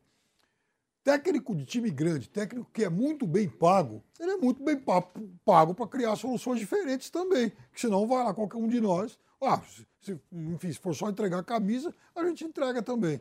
Então eu acho que esse tipo de experiência, principalmente agora em começo de ano, tem que ser feito. Aliás, como é que o, o Scarpa jogou, por exemplo, na final de Libertadores contra o Flamengo em 2021? Jogou de meia lá na posição dele? Não. Jogou numa outra função. O técnico tem que buscar coisas, coisas diferentes. Vamos ouvir agora o Vitor Pereira falando sobre o Flamengo que volta a entrar em campo pelo Campeonato Carioca no sábado. E ele prometeu, em força máxima nesse jogo de sábado, não vai ter descanso para os titulares, para a força principal do Flamengo. Vamos ter que arriscar mais uma vez, porque é a única forma de lhes dar tempo de jogo. Vamos ter que jogar o próximo jogo, ainda mais cansados, mas vamos ter que jogar. Vamos ter que jogar e que pa- para adquirirmos ritmo, é? para para para que- para eh, adquirirmos eh, quilómetros nas pernas, é? Tempo de jogo, tempo de jogo, porque depois aí sim, aí vou ter que desacelerar para chegar fresco ao, ao Palmeiras. Portanto, o próximo jogo vai ser jogado pela, pela, pela equipa principal, eh, não há dúvida nenhuma, pela equipa que está, pelos jogadores, mesmo cansados, têm que jogar a mesma. Aí, portanto, Vitor Pereira, o próximo jogo vai ser com a mesma equipe, mesmo cansados. E aí, Mauro César, Fausto Favara, é uma boa escolha do Vitor Pereira? Vocês acham que pode estourar a equipe ou não tem nada a ver? Começo de temporada, já pode colocar todo mundo para jogar, para ganhar rodagem, minutagem? Ele tem é, sábado Nova Iguaçu no Rio, aí depois tem o Bangu na terça, o Bangu é o mandante, e depois o Palmeiras no outro sábado. É, me parece que ele vai colocar os titulares contra o Nova Iguaçu para que ele tenha uma semana entre o último jogo dos titulares e o Palmeiras. Se ele coloca o time titular contra o Bangu, né, eu não sei onde o Bangu vai mandar esse jogo, tem que apurar essa informação, é, provavelmente não vai ser no Maracanã, né, ou seja, vai ser num outro estádio, e o período mais curto entre um jogo e outro. Se tiver um jogador com algum tipo de problema, ele tem um prazo mais curto para recuperar. E para recuperar fisicamente, treinar e tal, para o jogo contra o Palmeiras. Até porque o jogo é sábado, imagino que na quinta-feira já viaja para Brasília, sexta-feira vai estar lá, deve ter aqueles eventos lá que a CBF prepara para a Supercopa, coletiva, etc e tal. Então, acho que ele não teria muita opção. O mais lógico é isso mesmo. Ele tem que colocar os caras. Você imagina, vai ficar. Do dia- ontem foi dia eh, 18. 18. Dez dias sem jogar até o Palmeiras, botar os reservas nos dois jogos. É muito tempo, só fez dois jogos. E ontem o jogo mostrou que é preciso, de fato, eh, dar mais ritmo para que os caras tenham mais entrosamento. Ô Mauro, o estádio de Moça Bonita, ele tem iluminação? Ele passou um bom tempo sem, depois aí É, passou a ter. quando eu tava no Rio, eu tava É, agora, tava- agora eu não sei se hoje tem iluminação ou se já não, não, não- não- dispõe mais. Porque tem isso também, né? Tem estado de ter iluminação, passa um tempo, aquilo fica velho, não tem manutenção, a iluminação é antiga, não atende às necessidades atuais. Eu não sei como é que está hoje. É, moça bonita com relação à iluminação. Eu sei que o do, Bangu- o do Madureira, por exemplo, não tem. Se o Madureira fosse jogar em Conselheiro Galvão, ele vendeu o mando de campo lá para Cariacica para faturar uma grana, esse jogo teria que ser à tarde, não teria condição de jogar à noite de forma alguma, né? E no Rio de Janeiro era sempre, enfim, problema jogar contra o Bangu à tarde por conta até da Não, e, o, não, e o calor, né? Ali é o lugar mais quente do Rio, a Zona Oeste, Campo, Campo Grande e Bangu. E o calor tem sido insuportável lá no Rio desses Se dias. o Madureira quisesse fazer esse jogo no Engenhão, poderia ter feito ou não? Pode, desde O Engenhão tem tá obra. trocando. Não, não, mas, o não, assim, mas eu tô só Sim. para ver Ele- o regulamento. não, é- Se ele quisesse fazer no Maracanã, podia também? Acho que sim. Pode também, Acho né? Pode, pode, pode. É bizarro, que é, pra mim isso é inversão de mando. Não deveria, mas pode. Ah, não, porque eu fui muito criticado. É, o senhor vendeu Sim, um pano aí. Audax e Palmeiras. Não, mas ah, olha bem. É. Não, olha bem. Não, não, não foi eu que. Ah, não foi. Eu tô na reunião. Na época o presidente era o. Se não me engano, era o Marco Paulo Nero. E aí na, tava todo mundo. Tava o presidente do Palmeiras, o Paulo Nobre. O CNPJ do Audax era de São Paulo. O Audax não tem estádio. Então, quando o CNPJ era daqui, eu poderia, eu poderia jogar no Pacaembu, no Monumbi, na Arena do Corinthians, na Juventus da Moca, os campos da capital, Na capital. No, Nacional. Barueri não pode. Não, não. E, e também no estádio do Palmeiras, porque o time não tem. E nisso, na hora eu falei, se pode jogar no estádio, pode jogar no estádio do Palmeiras? Pode. É, aí eu olhei, sem a ordem do dono, né? O time é de dono. Eu falei, aí o Paulo Nobre digo, ó, primeiro jogo, porque o primeiro jogo do Palmeiras no campeonato, na Arena Nova, foi contra o Atlético Paranaense, no brasileiro. E aí termina o brasileiro, vem o campeonato estadual. Falei, "Pô, Paulo Nobre, então fala o seguinte, ó. A federação falou que pode. É, a gente quer mudar o time para Osasco. Para mudar o CNPJ para Osasco, tinha que pagar 800 mil reais. Para mudar de. Para o time ser de. O Aldax ser de Osasco. Então, Paulo, me dá um milhão e me dá uns ingressos para dar para a família dos jogadores. Ainda vai sobrar 200. Ele falou, tá fechado. Aí foi que caiu todo mundo de pau. Depois disso, ninguém nunca mais viu o Aldax. O Aldax vai para lá, chega a final do, Brasil, do, do Paulista contra o Santos, jogando todos os jogos em Osasco. Sim. Porque podia. Por isso que eu tô perguntando. Quanto será que foi a renda desse jogo, hein? Eu nem quis saber, um milhão já deu. A federação, você acha que a federação ia dizer que não? Se 800 Óbvio, é logo pra ela. Óbvio. Dali, entendeu? A federação falou, pode na hora. Já, deu, já pagou logo pra ela, o dinheiro já ficou pra ela mesmo.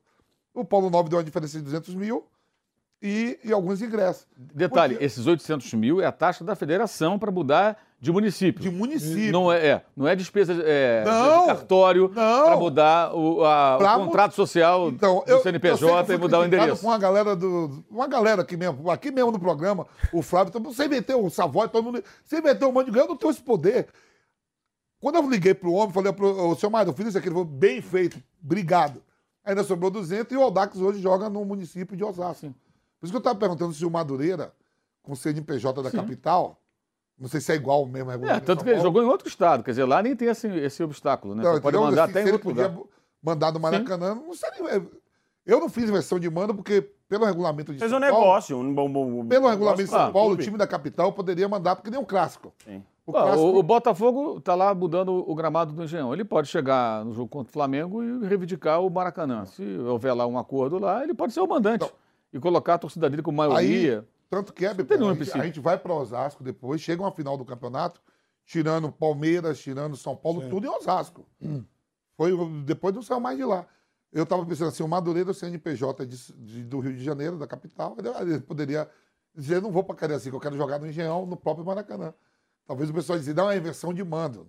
Não seria inversão de É, ontem foi inversão de mando. Se você analisar, assim, do ponto de Sim. vista da torcida, né?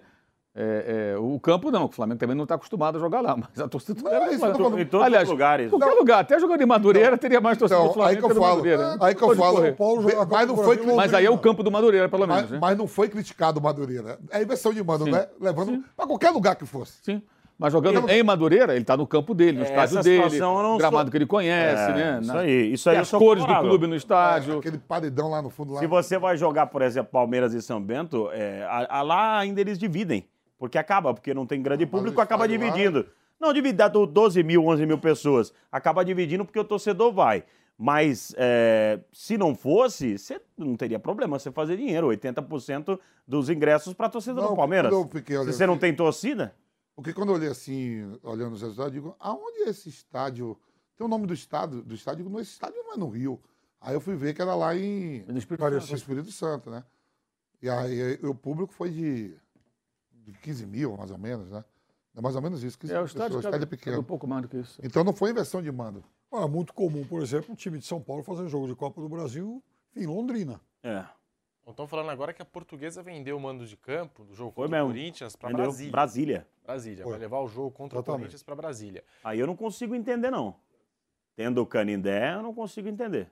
E, Vamp, falando ainda desse É Flamengo... só o aspecto financeiro, só. Ah, sim, com certeza. Zero, o O resto. aspecto financeiro que- Ah, então, mas não é legal, pô. Você pensar Não, assim isso aí- não é legal. isso aí são empresas E aí a torcida da portuguesa que não vê a, portuguesa jogando contra o Corinthians no Canindé há anos não vai ver. É, é, que tava no. Eu li lá o blog do Mauro e do, do outro, tava falando, ah, passou tantos anos fora da primeira divisão que agora comete esse erro com a torcida, que a Luz não é qualquer time.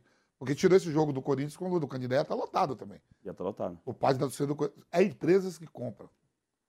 Ô, Esse- Peta, você dividiria Ó, o, o? Flamengo, Flamengo e, e- e- e Palmeiras vai ser em Brasília, mas quem comprou o jogo foi a empresa do senador lá, o Luiz Estevam. De acordo com o Metrópolis, mais de 50 mil ingressos já foram vendidos para Palmeiras Metrópole e é Flamengo. dele. É dele. Ele Do Luiz comprou. Estevam? É Luiz É. Estevam comprou. Mais de 50 mil Se ingressos não me engano, acho que vai dar informação do 6 Metrópolis. milhões para o Flamengo e 6 milhões para o Palmeiras. Mais ou menos isso. Tá aí, portanto, informação do nosso velho Vamp. Não, chegou no dia que chegou aqui no bate-pronto para mim. Ó, mas eu vou falar um negócio. Se, se a portuguesa. se a- quantos, quantos torcedores da portuguesa teriam no Canindé? Num jogo contra o Corinthians?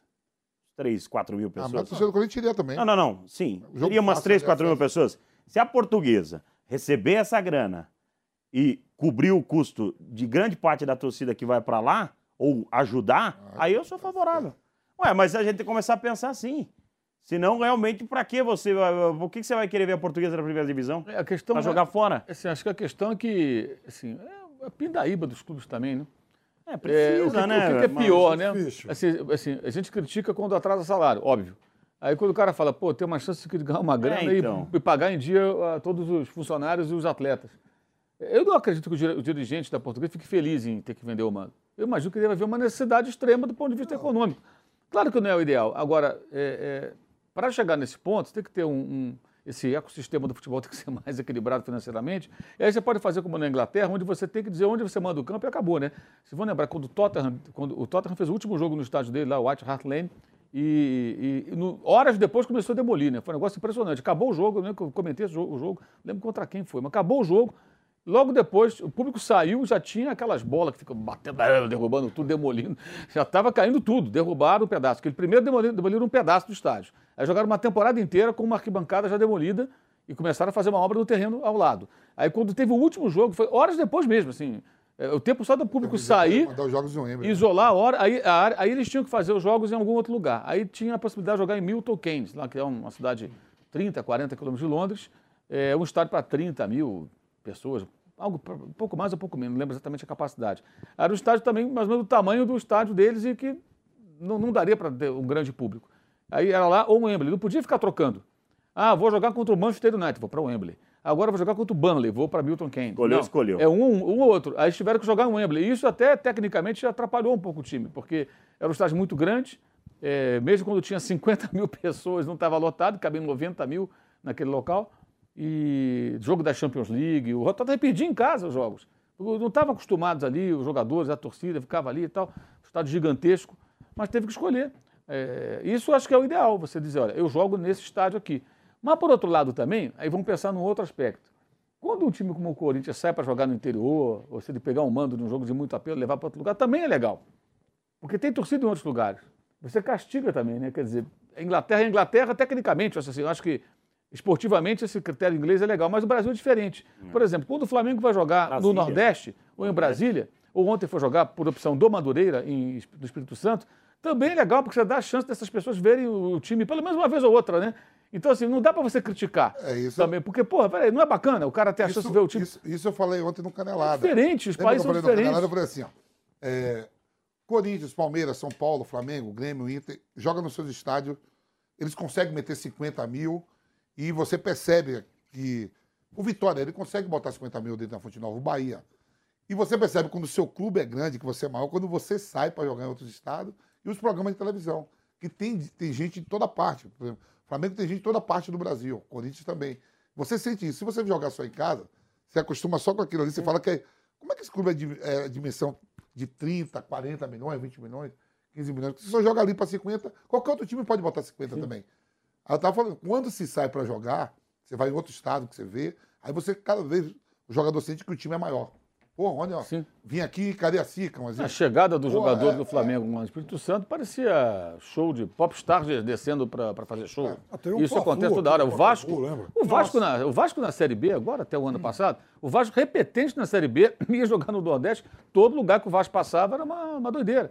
É, então, se tem esse outro lado. Então, nem tudo que lá fora funciona aqui cabe, né? Se você pegar assim, vai ficar no mesmo exemplo, a torcida do Tottenham, pega a população de Londres, faz um percentual ali de qual o torcedor do Tottenham, quantos, quantos torcedores tem. O índice percentual de torcedores do Tottenham que frequenta o estádio é muito mais alto que qualquer time brasileiro, porque eles não têm milhões de torcedores assim. Não, não tem como. Não, e tem outro detalhe, não, a facilidade deles para ver um jogo. É, em Wembley, por exemplo, toda a região, pega um trem e vai, é, é muito fácil. Aqui é. não, aqui é um país que ou o cara sai ou o cara vai gastar uma fortuna em passagem aérea, não tem nem condição. É, o, o Wembley, quando foi, quando foi construído o novo estádio, é. eles não só revitalizaram a região, como eles, têm, eles tinham lá uma estação de metrô. lindo. Aí fizeram uma outra estação nova, uma outra que fica do lado e uma estação de trem. De trem você chega no centro de Londres em 20 minutos. Quer dizer, eles criaram toda uma estrutura. E aí também, lógico, eles incentivam é, investimentos imobiliários. Então ali surgiu shopping center, prédios comerciais, prédios residenciais. O lugar era um, era, era um horror. Eu, eu, tive lá logo que o estádio foi é inaugurado. É subúrbio lá, né? É, era um lugar bem, bem assim, deteriorado mesmo. Aí você volta alguns anos depois, tem tempo que eu não vou lá, mas assim, imagino como deve estar hoje. É uma transformação, outro lugar. E tem essa questão que o, que, que o Fausto falou. Você, eles criam uma, uma facilidade que aqui até, no caso do Corinthians, existe, né? Eu acho que é, funcionou bem, me parece, para o torcedor do Corinthians, essa, coisa, o metrô e o trem Não, mas eu digo até as pessoas de fora, viu, é Mauro? Mas é uma exceção. As pessoas de fora e, de é São Paulo é raro isso no Brasil. de ver o jogo sim, aqui. Sim. O cara não consegue ver o no Rio, sim. não consegue, não tem condição. Mas assim, quando eu falo assim, é, é, o que não pode é a federação, por exemplo, se o, o Corinthians pegou a portuguesa do Rio na Copa do Brasil... Em Londrina. É, lá em Londrina. Mas se a portuguesa quisesse jogar em casa não deixaria. Não podia. O regulamento não deixaria. Não podia Aí eu vejo o Barcelona hoje ir jogar num estádio, é, é, é isso que eu quis por falar. causa da capacidade, aí a portuguesa, na época, ela tinha a opção de jogar no Maracanã ou no Engenhão, era muito caro o aluguel, ela falou, pô, não vou pagar um aluguel aqui, vai, vai ninguém nesse jogo aqui. Não pelo Corinthians, porque ela não tem torcida. Então ela vendeu o jogo e foi jogar lá. O, o, o regulamento quase obriga você Libertadores. a sair. Ó, o... Tô falando com o Dono, né? Dax e... Flamengo e Aldax. A gente pegou uma sequência agora, jogou hoje contra o Vasco. É porque antecipou o jogo, né? Então parece é, que a tabela. O jogo foi... do Flamengo era da quinta é. rodada. Aí, o jogo em si deu 25 mil, quase 28 mil torcedores. E no Rio é o seguinte: quem ganha o jogo é 60 a 40. Não é que aqui em São Paulo, às vezes o mando, cada um fica com o seu, né? Lá no Rio é 60 a 40. E para não tomar prejuízo, tinha que dar em torno de renda de 1 milhão, 1 milhão e 100. Deu 825 mil reais. O Aldax teve que pagar ainda 80 mil reais de prejuízo. Né? Porque o Flamengo ganhou o jogo. Ao mesmo tempo, o Flamengo jogou com o time de, de moleque, time reserva. E a gente perdeu só de 1 a 0. A Portuguesa já jogou com o Flamengo, o mando de campo sendo do Flamengo, ela pegou 40% daquela renda lá, pagou a despesa do Maracanã e tomou 4. Para contar lá na frente para cair, é. a gente perde 80. É eu falei assim pro dono, é melhor pagar 80 para não cair do que ganhar 200 e tomando 4. Porque lá na frente conta saldo de gol, sim, conta tudo. Sim. E, se, e permanecer. Tem isso tudo também, para os menores. Sim. Às vezes você olha só para a renda sim. e você não disputa mais o campeonato do ano seguinte. É, você perde muito mais dinheiro. Muito mais dinheiro. De patrocínio da camisa, da, da, do dinheiro da TV. A gente ganhou dinheiro da TV. O time pequeno do Rio, tudo ganhou em torno de 2 milhões e meio para jogar o Campeonato Carioca, os menores. É grana Enfim. no caixa, né? Grana no caixa. Eu tava falando pra ele da matemática, mas, pô, você viu, deu prejuízo, deu prejuízo nada. Perdemos 80, mas estamos na tabela na frente da, da Lusa, é a portuguesa do Rio, e com saldo de gols ainda. que tem que ganhar, a portuguesa tem que ganhar um jogo para passar nós, ainda. E o Audax teve a chance até de empatar o jogo. A portuguesa não passou Aí já, já, foi, já foi lucrativo porque pegamos o Botafogo com o time reserva. Sim. O Botafogo agora vai vir com a cavalaria. O Vasco hoje. Ainda é com o time reserva ainda. com o time Os reserva. caras estão jogando lá nos Estados Aí Unidos. depois a gente vai brigar entre nós, aquele o time, os menores com os menores. Que coisa doida, né? Quer dizer, você joga contra o Flamengo, leva mais de 20 mil pessoas para o estádio e ainda tem 80 mil de prejuízo. Não, porque para jogar no Maracanã é caro, é salgado. É, um, é, é- é um milhão. Mas você tem que ter acima de 30 mil para você não tomar prejuízo. 30 mil torcedores. E o Palmeiras vai jogar hoje em Ribeirão o ingresso Preto. não é 400 reais, né? Sim.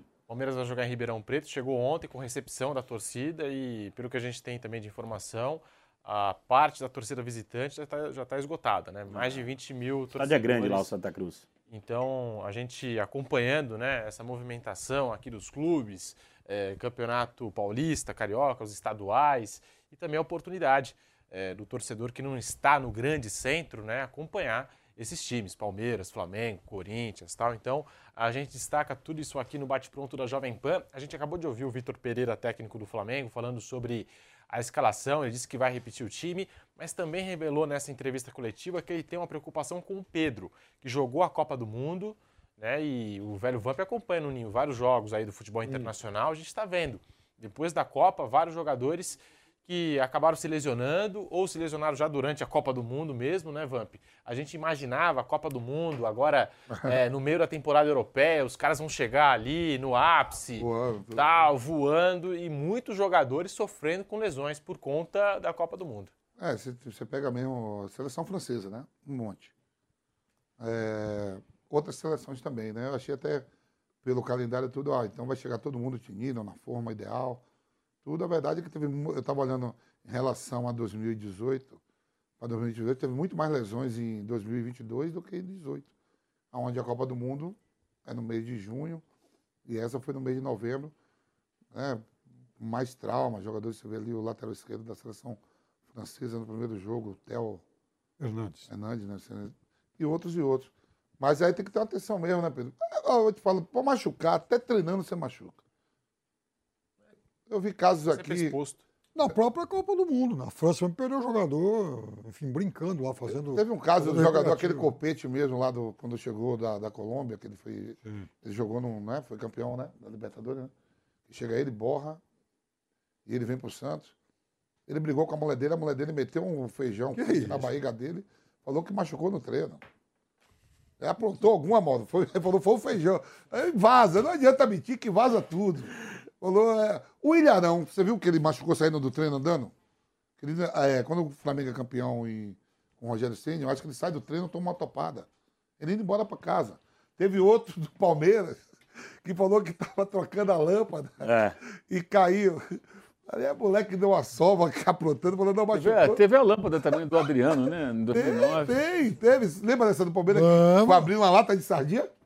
Abriu uma lata de sardinha e me machuquei. O caso mais recente do Palmeiras foi o Gabriel Verão, que se cortou com o vidro, sabe, sei lá como, por quê. Então, assim, agora brincadeira, pai. Pra se lesionar até no treino, até no aquecimento, quantos jogadores a gente vê que sai do, do jogo? Ah, aqueceu no. Não, o sentiu. perdeu a Copa do Mundo. Sim, o, o perfume, né? Exatamente, o vidro do perfume. Né? Você falou dessa história do feijão, claro, não é Aí foi o lesão. copê, foi o copê, agora pode falar. Não é, não é lesão, mas assim, você me lembrou de da história que tá tomando aí o noticiário, né? Aí você quer falar do Piquet, né? Shaqiri É do Piquet, Piquet, é do né? Piquet. Ah, fica Na animado. geleia lá, na Ei, geladeira. Tem no mundo todo, não é só aqui no Que ela Brasil. abriu a geladeira. Isso Opa! faz parte do futebol, Cadê? faz parte. Os caras ganham dinheiro até em separação. Você viu que ele foi com o carro, a marca lá? Ganhou patrocínio e ela da falou, marca de É relógio. brincadeira. Não, mas o carro certamente também, porque ela falou que ela, ele, ela tirou uma Ferrari por outro carro. É, é, é. Ele chegou no dia seguinte com, Outro com, com outro carro. carro. Você acha que a, a montadora não deu carro pra ele? a montadora até em falou- separação os caras ganham dinheiro. A montadora falou que recebeu uma ligação de um representante do Aí, ó. pedindo o carro. E o dia seguinte E eles ele tava lá. entregaram, porque eles falaram que é, é publicidade, né? É gratuita, não Rodou o mundo nada. a imagem. Rodou o mundo, exatamente. Então tá aí. e a vendo, gente tá sempre Programa de informação, Aqui. né, Vamp? de olho nas informações. Eu sofrendo aqui e elas ainda querendo tomar meu carrinho ali, ó.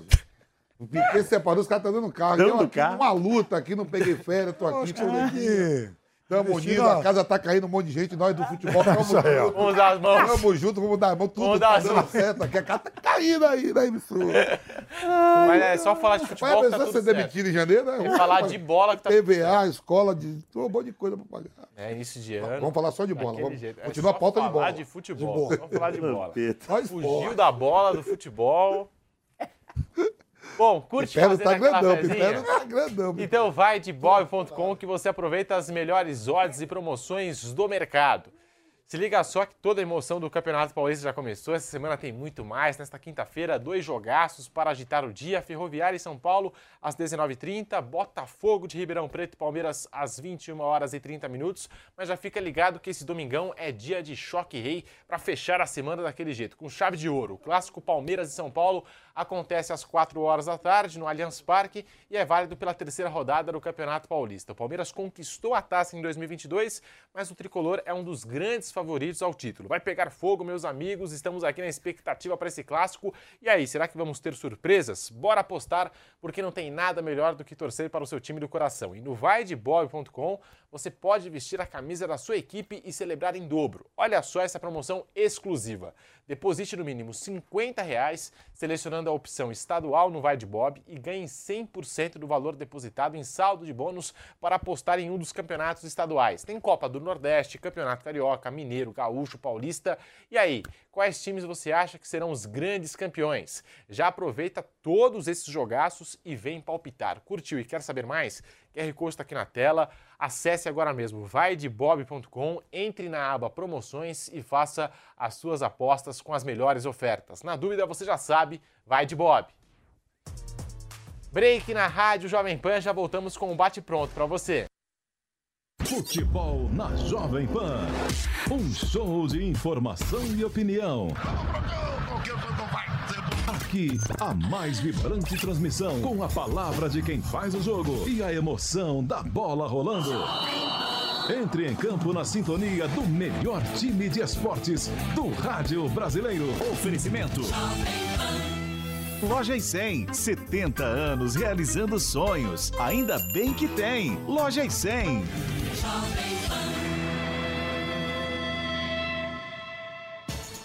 Aí, tá embarcando no mundo de apostas esportivas e não sabe por onde começar? Então conheça o vaidebob.com. Simples, fácil e intuitivo, o site te oferece as melhores odds do mercado. E tem mais. Nas redes sociais, arroba vai de Bob, você tem postagens diárias sobre as principais disputas e dicas para fazer aquela fezinha.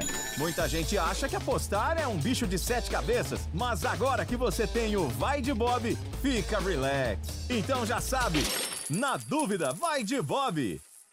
Sabia que o Brasil é o maior produtor e exportador de soja do mundo e movimenta mais de 70 bilhões de dólares por ano? Com o curso de comercialização de soja e milho da Nil, você pode fazer parte do mercado que mais cresce no Brasil. Esse curso é ideal para você que quer trabalhar com trading de soja e milho no mercado financeiro e para você que é produtor e quer potencializar os lucros com sua safra. Acesse a niucursos.com.br e garanta a sua vaga. Após uma longa reforma, o Museu do Ipiranga abre as portas para sua visita e o que você não pode perder é de completá-la indo a uma das unidades do maior grupo gastronômico da região, o Grupo Sala VIP. Curta o ambiente retrô da Nico Hamburgueria. Deguste uma massa fresquinha no Nico Pasta e Basta. Aprecie a clássica pizza da Sala VIP. Ou, se preferir seguir no clima da independência, o Bar do Nico, um casarão arejado, onde tudo faz referência à história do Brasil. Mais informações no site gruposalavip.com.br. Sua visita completa. A Jovem Pan está com você em todos os lugares e em todos os momentos. De manhã, informação e opinião na medida, para começar o dia do jeito certo. Bem-vindo, já estamos no ar, começando o Jornal da Manhã para todo o Brasil. Os principais assuntos. A notícia de última hora. Uma frente fria chegou ao Rio de Janeiro. E aquilo que mexe com a sua rotina. Até o momento, o engarrafamento. Tudo passa pelo microfone da Pan. A Jovem Pan está com você o tempo todo, com som e imagem. De Brasília, Luciana Ventura. Certo, Popeta, como é que foi a conversa com o Marcelinho? Do Rio, Rodrigo Viega. Viu só? Acesse jovempan.com.br, baixe o aplicativo da Panflix e se inscreva em nossos canais no YouTube. Jovem Pan News.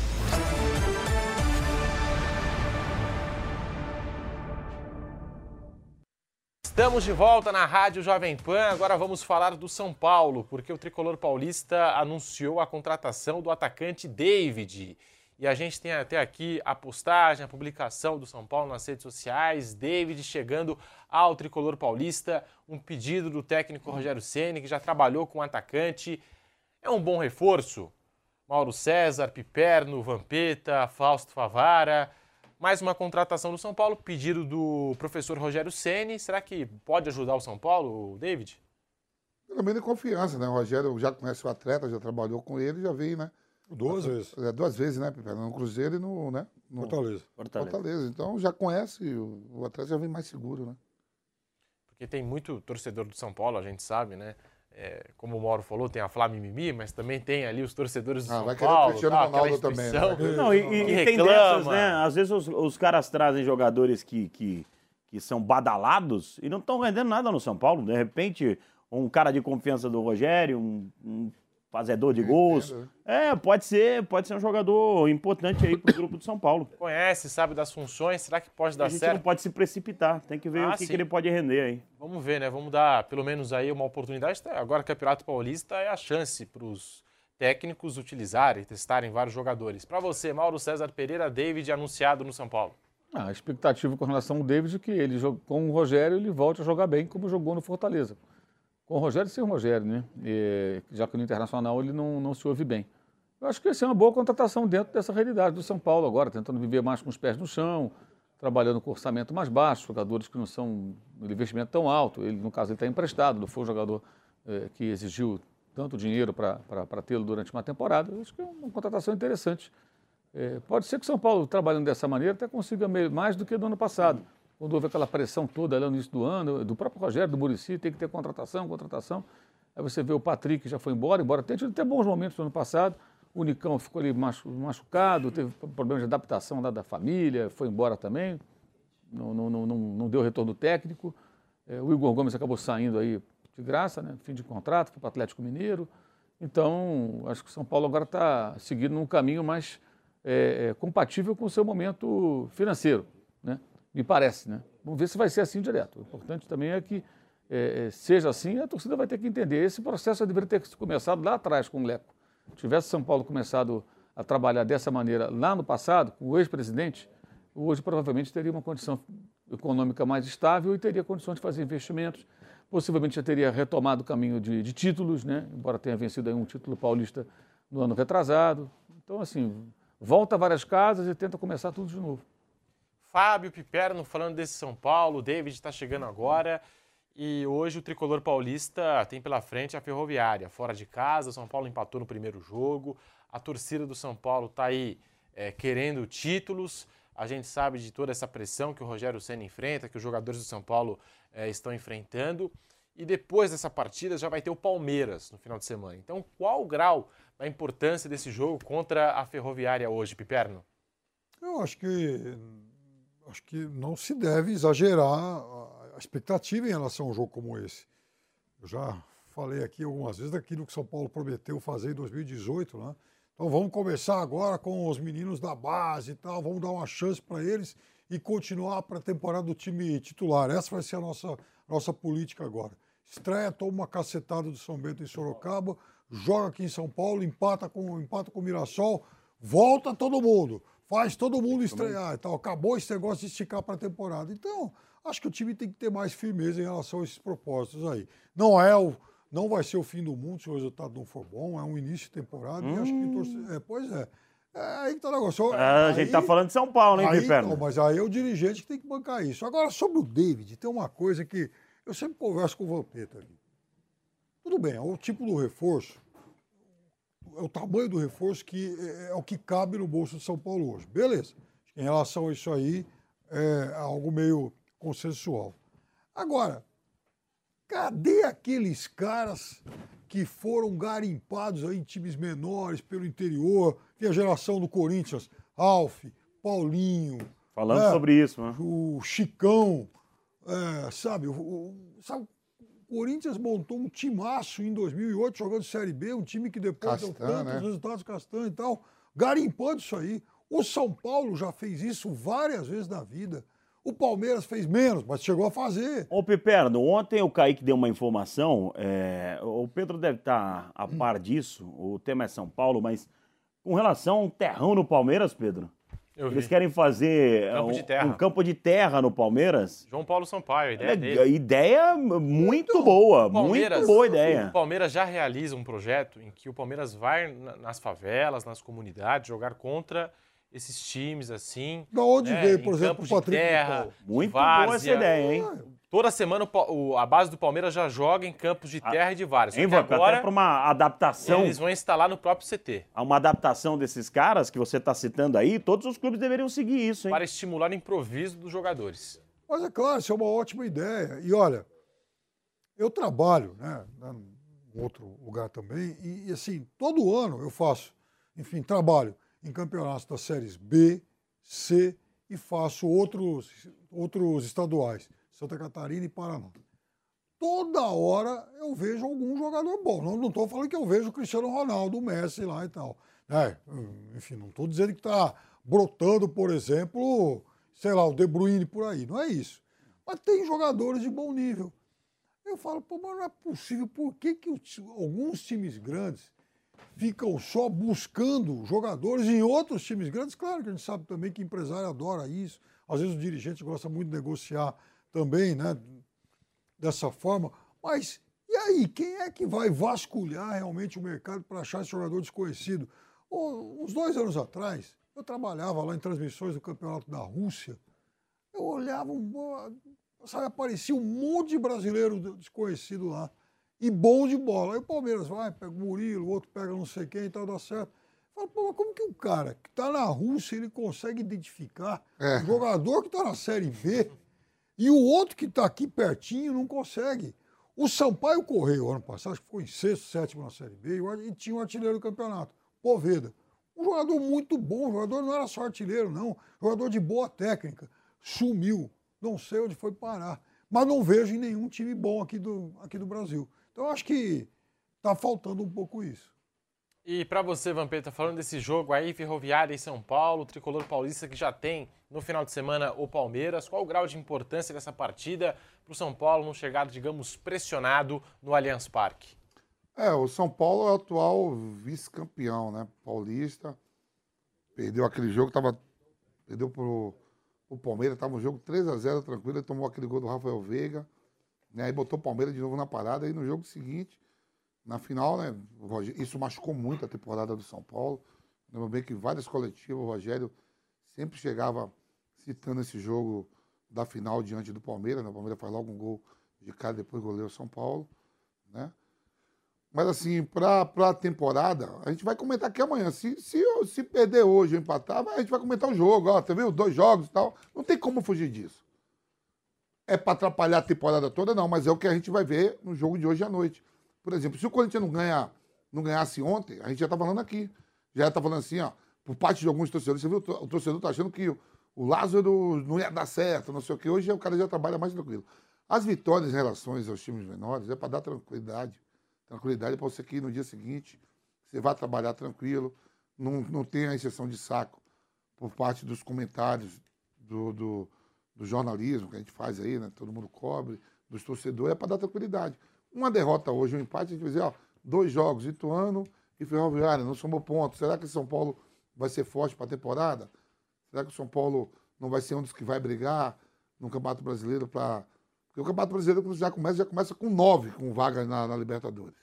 A depender de que seja campeão da Sul-Americana e da própria Libertadores, dá vaga até para 10. Na Pô. metade do campeonato. Bruno Prado me passa uma informação aqui, como esse programa de informação, né. Vando? Opa! É, ele tá Ele é Gabriel- fofoca também, pô. Gabriel Poveda, artilheiro da, enfim, da Série B, é contratado pelo grupo City e irá jogar na Bolívia. Ou seja, ele vai jogar Libertadores pelo Bolívar. Então, o grupo City. Então, monitorou. Monitorou. E hoje, É, hoje começa o Sul-Americano Sub-20, né? Sub-20. Tem um monte de seleção. Obrigado, Bruno. É, Eu, eu posso estar enganado, mas eu acho que é o Sul-Americano sub. Ou é o Sub-20 ou é o Sub-17. Hoje É a começa competição que mais exporta jogadores. Então, hoje começa. Hoje começa. o- o- e fica muita gente monitorando. É isso aí. É. Eh, ninguém hoje quer pegar assim, ó, todo mundo sabe quem é o Depou, todo mundo sabe quem é o Messi. todo mundo sabe que é o, o Richarlison, todo mundo sabe que é o Gabriel Jesus. Os caras vão ver agora aí, ó.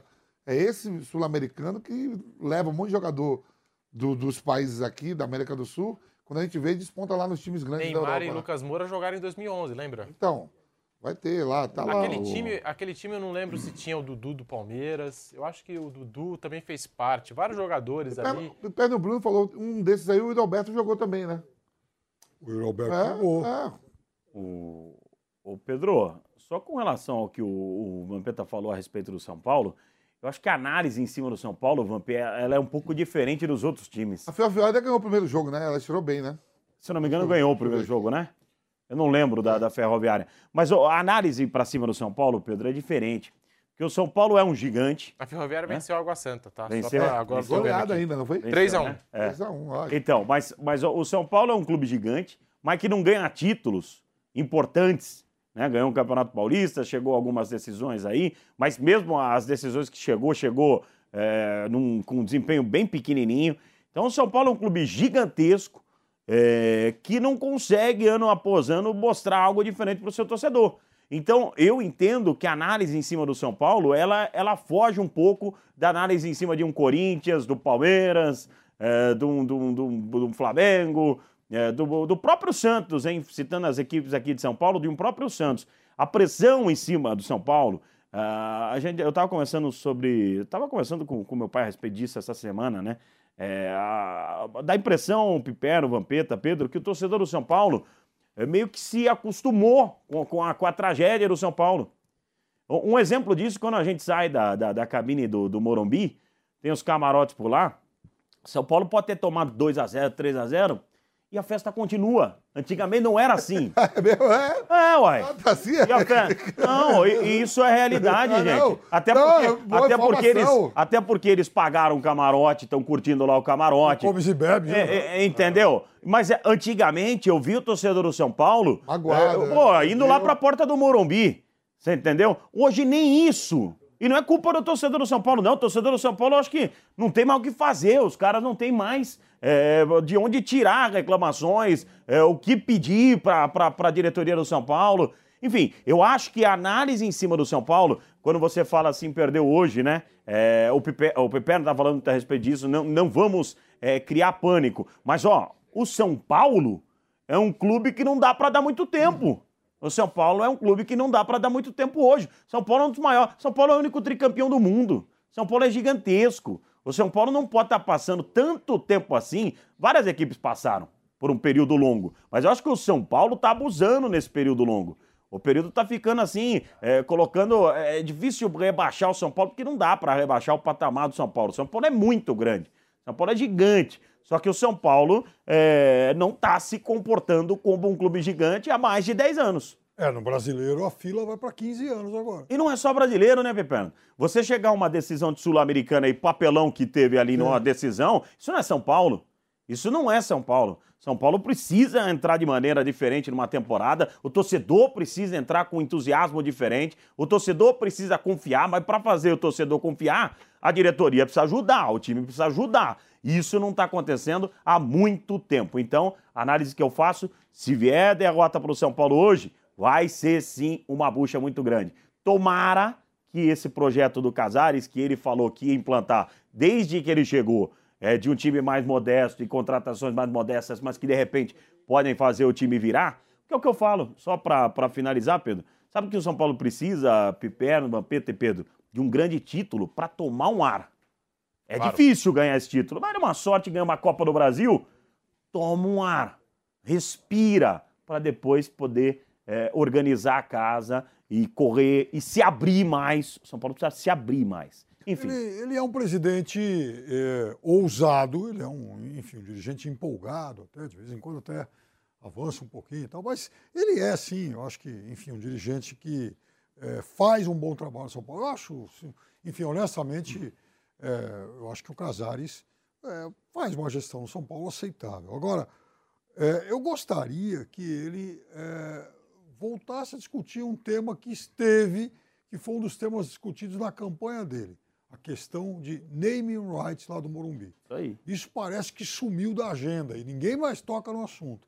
E não sei se existe alguma dificuldade, alguma resistência. Dá a impressão que o São Paulo tem essa dificuldade de se abrir, né, Pepe? Se abrir, exatamente. Ah, não, puxa vida, o Morumbi é intocável. Gente, não é mais assim. Quer dizer, sabe, Morumbi pode ser uma importante fonte de recursos para São Paulo.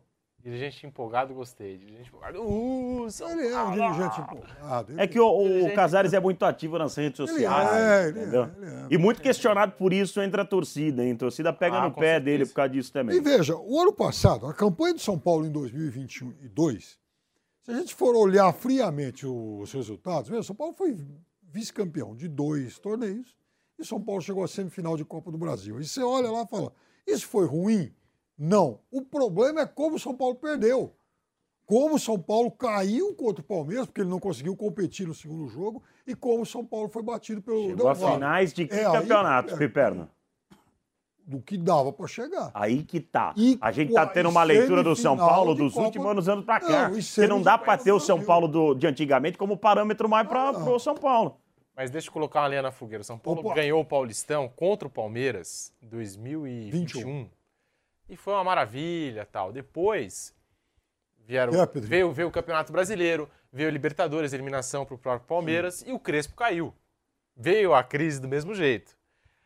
Depois, o São Paulo ele perde para o Palmeiras o Campeonato Paulista e aí também, enfim, não teve uma boa temporada. Mas eu só estou querendo dizer que mesmo quando o São Paulo ganhou o Paulistão, não foi assim algo que garantiu tranquilidade por muito tempo para o São Paulo. Porque não é um título que eu citei aqui. É, aí que tá o Você negócio. entendeu? Não é um, é um título compatível, talvez, com o momento do São Paulo. Não é a Ferrari lá da É, Shakira. a é o Shakira, carro não é uma. Shakira.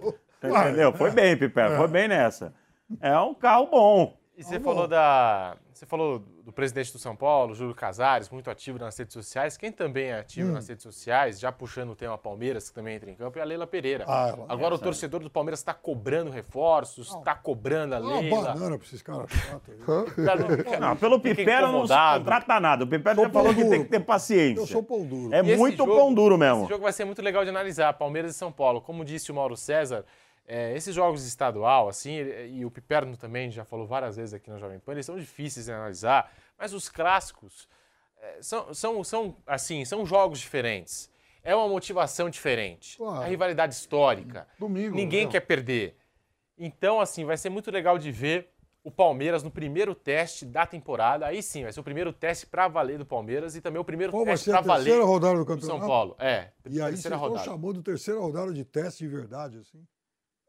Porque já é um clássico, Mas né? deixa, Já- tudo bem. Vamos começar a analisar, como diz o cara que respondeu o Piperno no Twitter, depois de janeiro, entendeu? Daí a gente Você analisa. não devia trabalhar em janeiro, fica, fica em casa. Achei é, muito bom esse comentário, hein? É, o você tá Vitória vai cair, o, o Vitória de Falta 12 repente dias. cai, Vamp, e aí a gente Cara, começa a analisar. Falta 12 dias O camarada pra falou que terminar o Piperno tá estragando o debate, né? Falta 12 dias pra terminar janeiro. É primeiro de fevereiro já pode, né? É.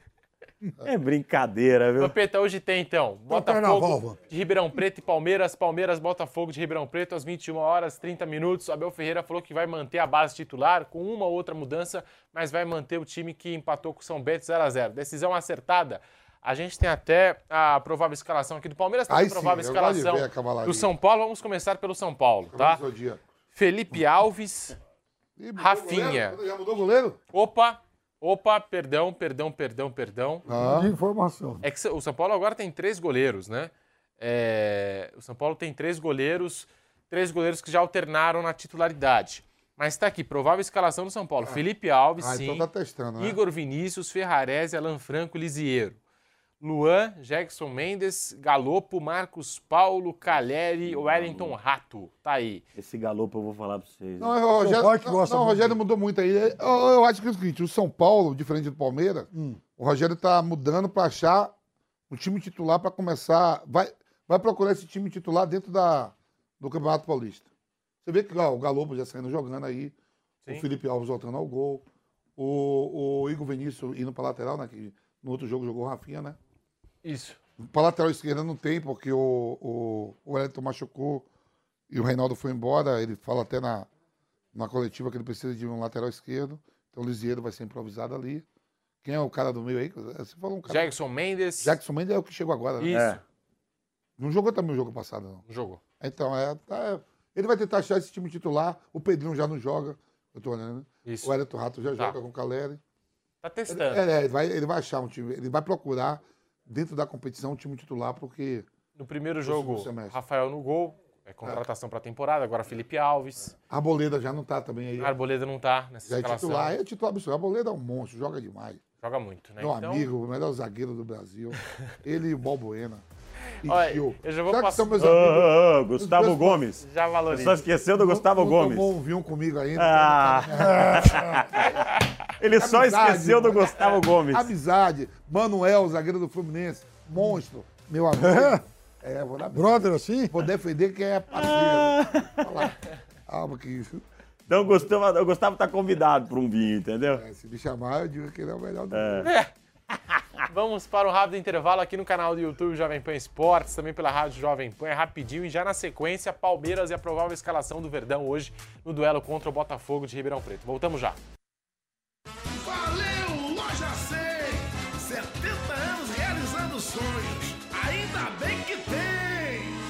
70 anos tem alguém que faz o meu povo feliz, que abre suas portas e a certeza de ter o que a gente sempre quis.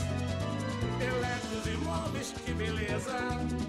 Eu quero, eu posso, eu vou! A bike do vovô foi o seu Gino que vendeu, dividindo no carnê que ele mesmo ofereceu.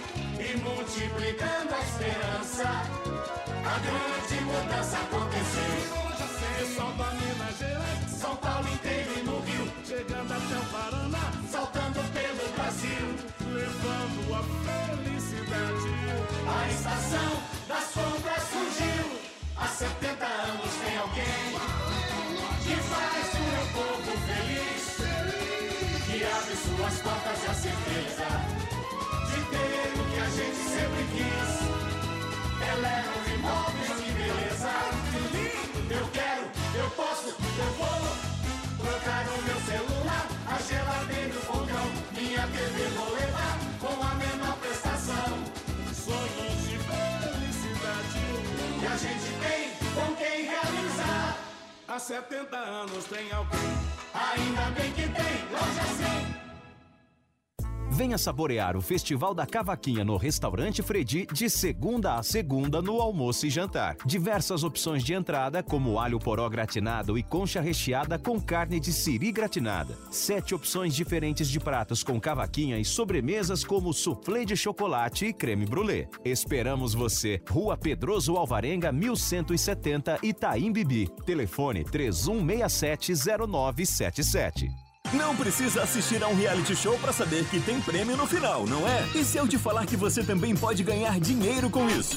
Chegou Unicorn Hunters, o programa que é sucesso nos Estados Unidos e na América Latina, agora no Brasil e aqui na Jovem Pan News. Todo domingo conheça os próximos unicórnios que precisam criar novos caminhos para potenciais investidores, inclusive você. Mas para garantir o investimento, os unicórnios vão ter que convencer os jurados e oferecer a todos, inclusive você, a oportunidade de se tornar um investidor por meio de criptomoedas chamadas Unicoins. E aí, você está dentro? Todo domingo às 5 e meia da tarde aqui na Jovem Pan News e também disponível na Panflix.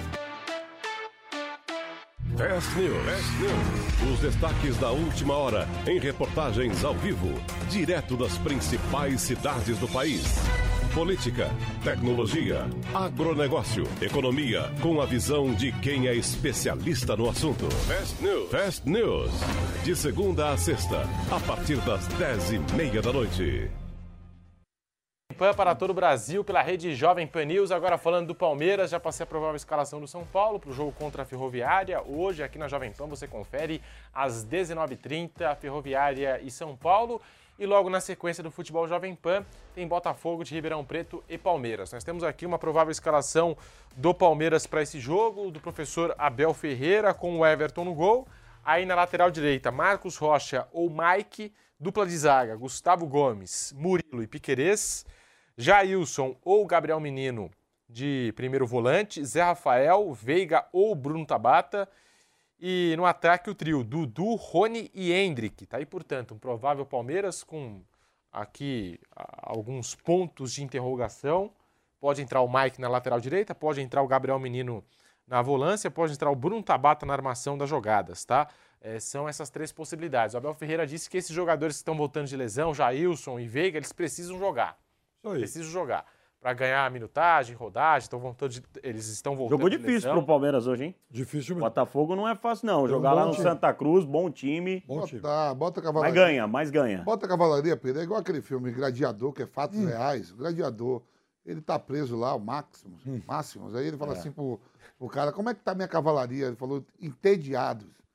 Estão entediados de treino. Os caras querem jogar. Bota na arena, irmão. Bota pra, bota pra ir pro... É. Isso, ufa.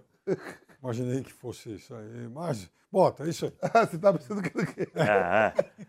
Entediados. Calma que é janeiro, hein? É entediado, estão entediados. Mas acho que o Vampeta é treino. incaível, né? O É Ah, incaível, é é o incaível. outro O lá. Vampeta é incaível. Entediados de treino, os caras querem ir pro jogo, querem ir pro choque. É, pô. Só treinar, o jogador não gosta só de treinar, gosta de jogar. E esse estadual tá uma maravilha, né? Agora o que tem de trabalho pra gente, né, Vamp? Pô, agora tá fumaça. Uma mano. maravilha. Amanhã tem fumaça aí, alguém vai tropeçar. É, e aí é bom pra gente comentar até no Canelada hoje, mais tarde.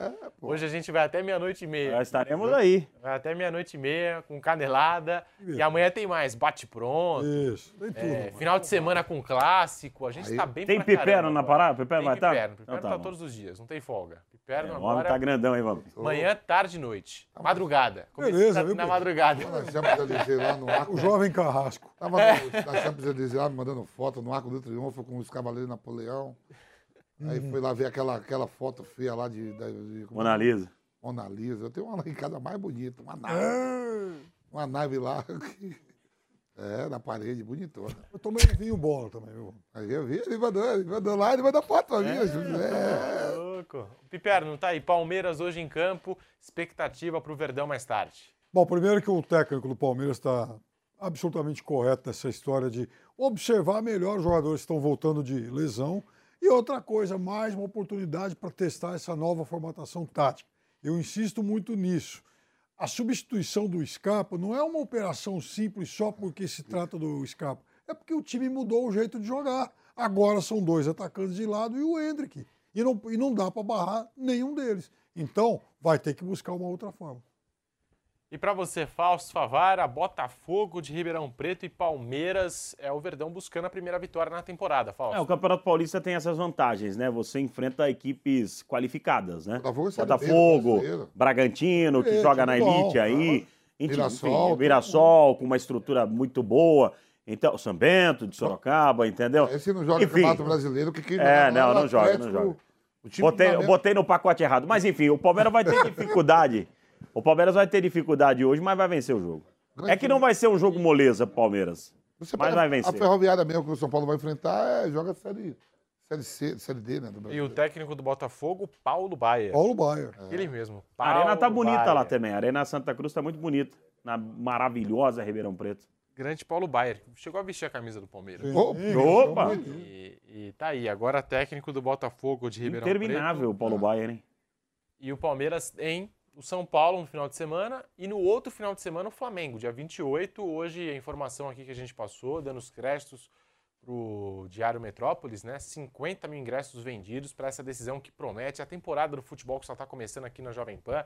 Muito obrigado, Fausto Favara, Obrigado. Fábio Piperno, Vampeta, Mauro. César Pereira, já fazendo convite para você. Mais tarde tem aqui no canal do YouTube Jovem Pan Esportes, Ferroviária e São Paulo com o José Manuel de Barros às 19h30 e na sequência tem Botafogo de Ribeirão Preto e Palmeiras com o Gabriel Dias e ainda para fechar o dia de trabalhos aqui na Jovem Pan, Canelada com a melhor análise, a resenha aqui é, do que aconteceu, do que deixou de acontecer, enfim, a gente vai falar bastante no Canelada da Jovem Pan sobre esses jogos. Então, muito obrigado a todos. Deixe seu like aqui no canal do YouTube Jovem Pan Esportes. Amanhã tem mais bate-pronto meio-dia. Então, tamo junto. A gente vai ficando por aqui. Muito obrigado. Boa tarde.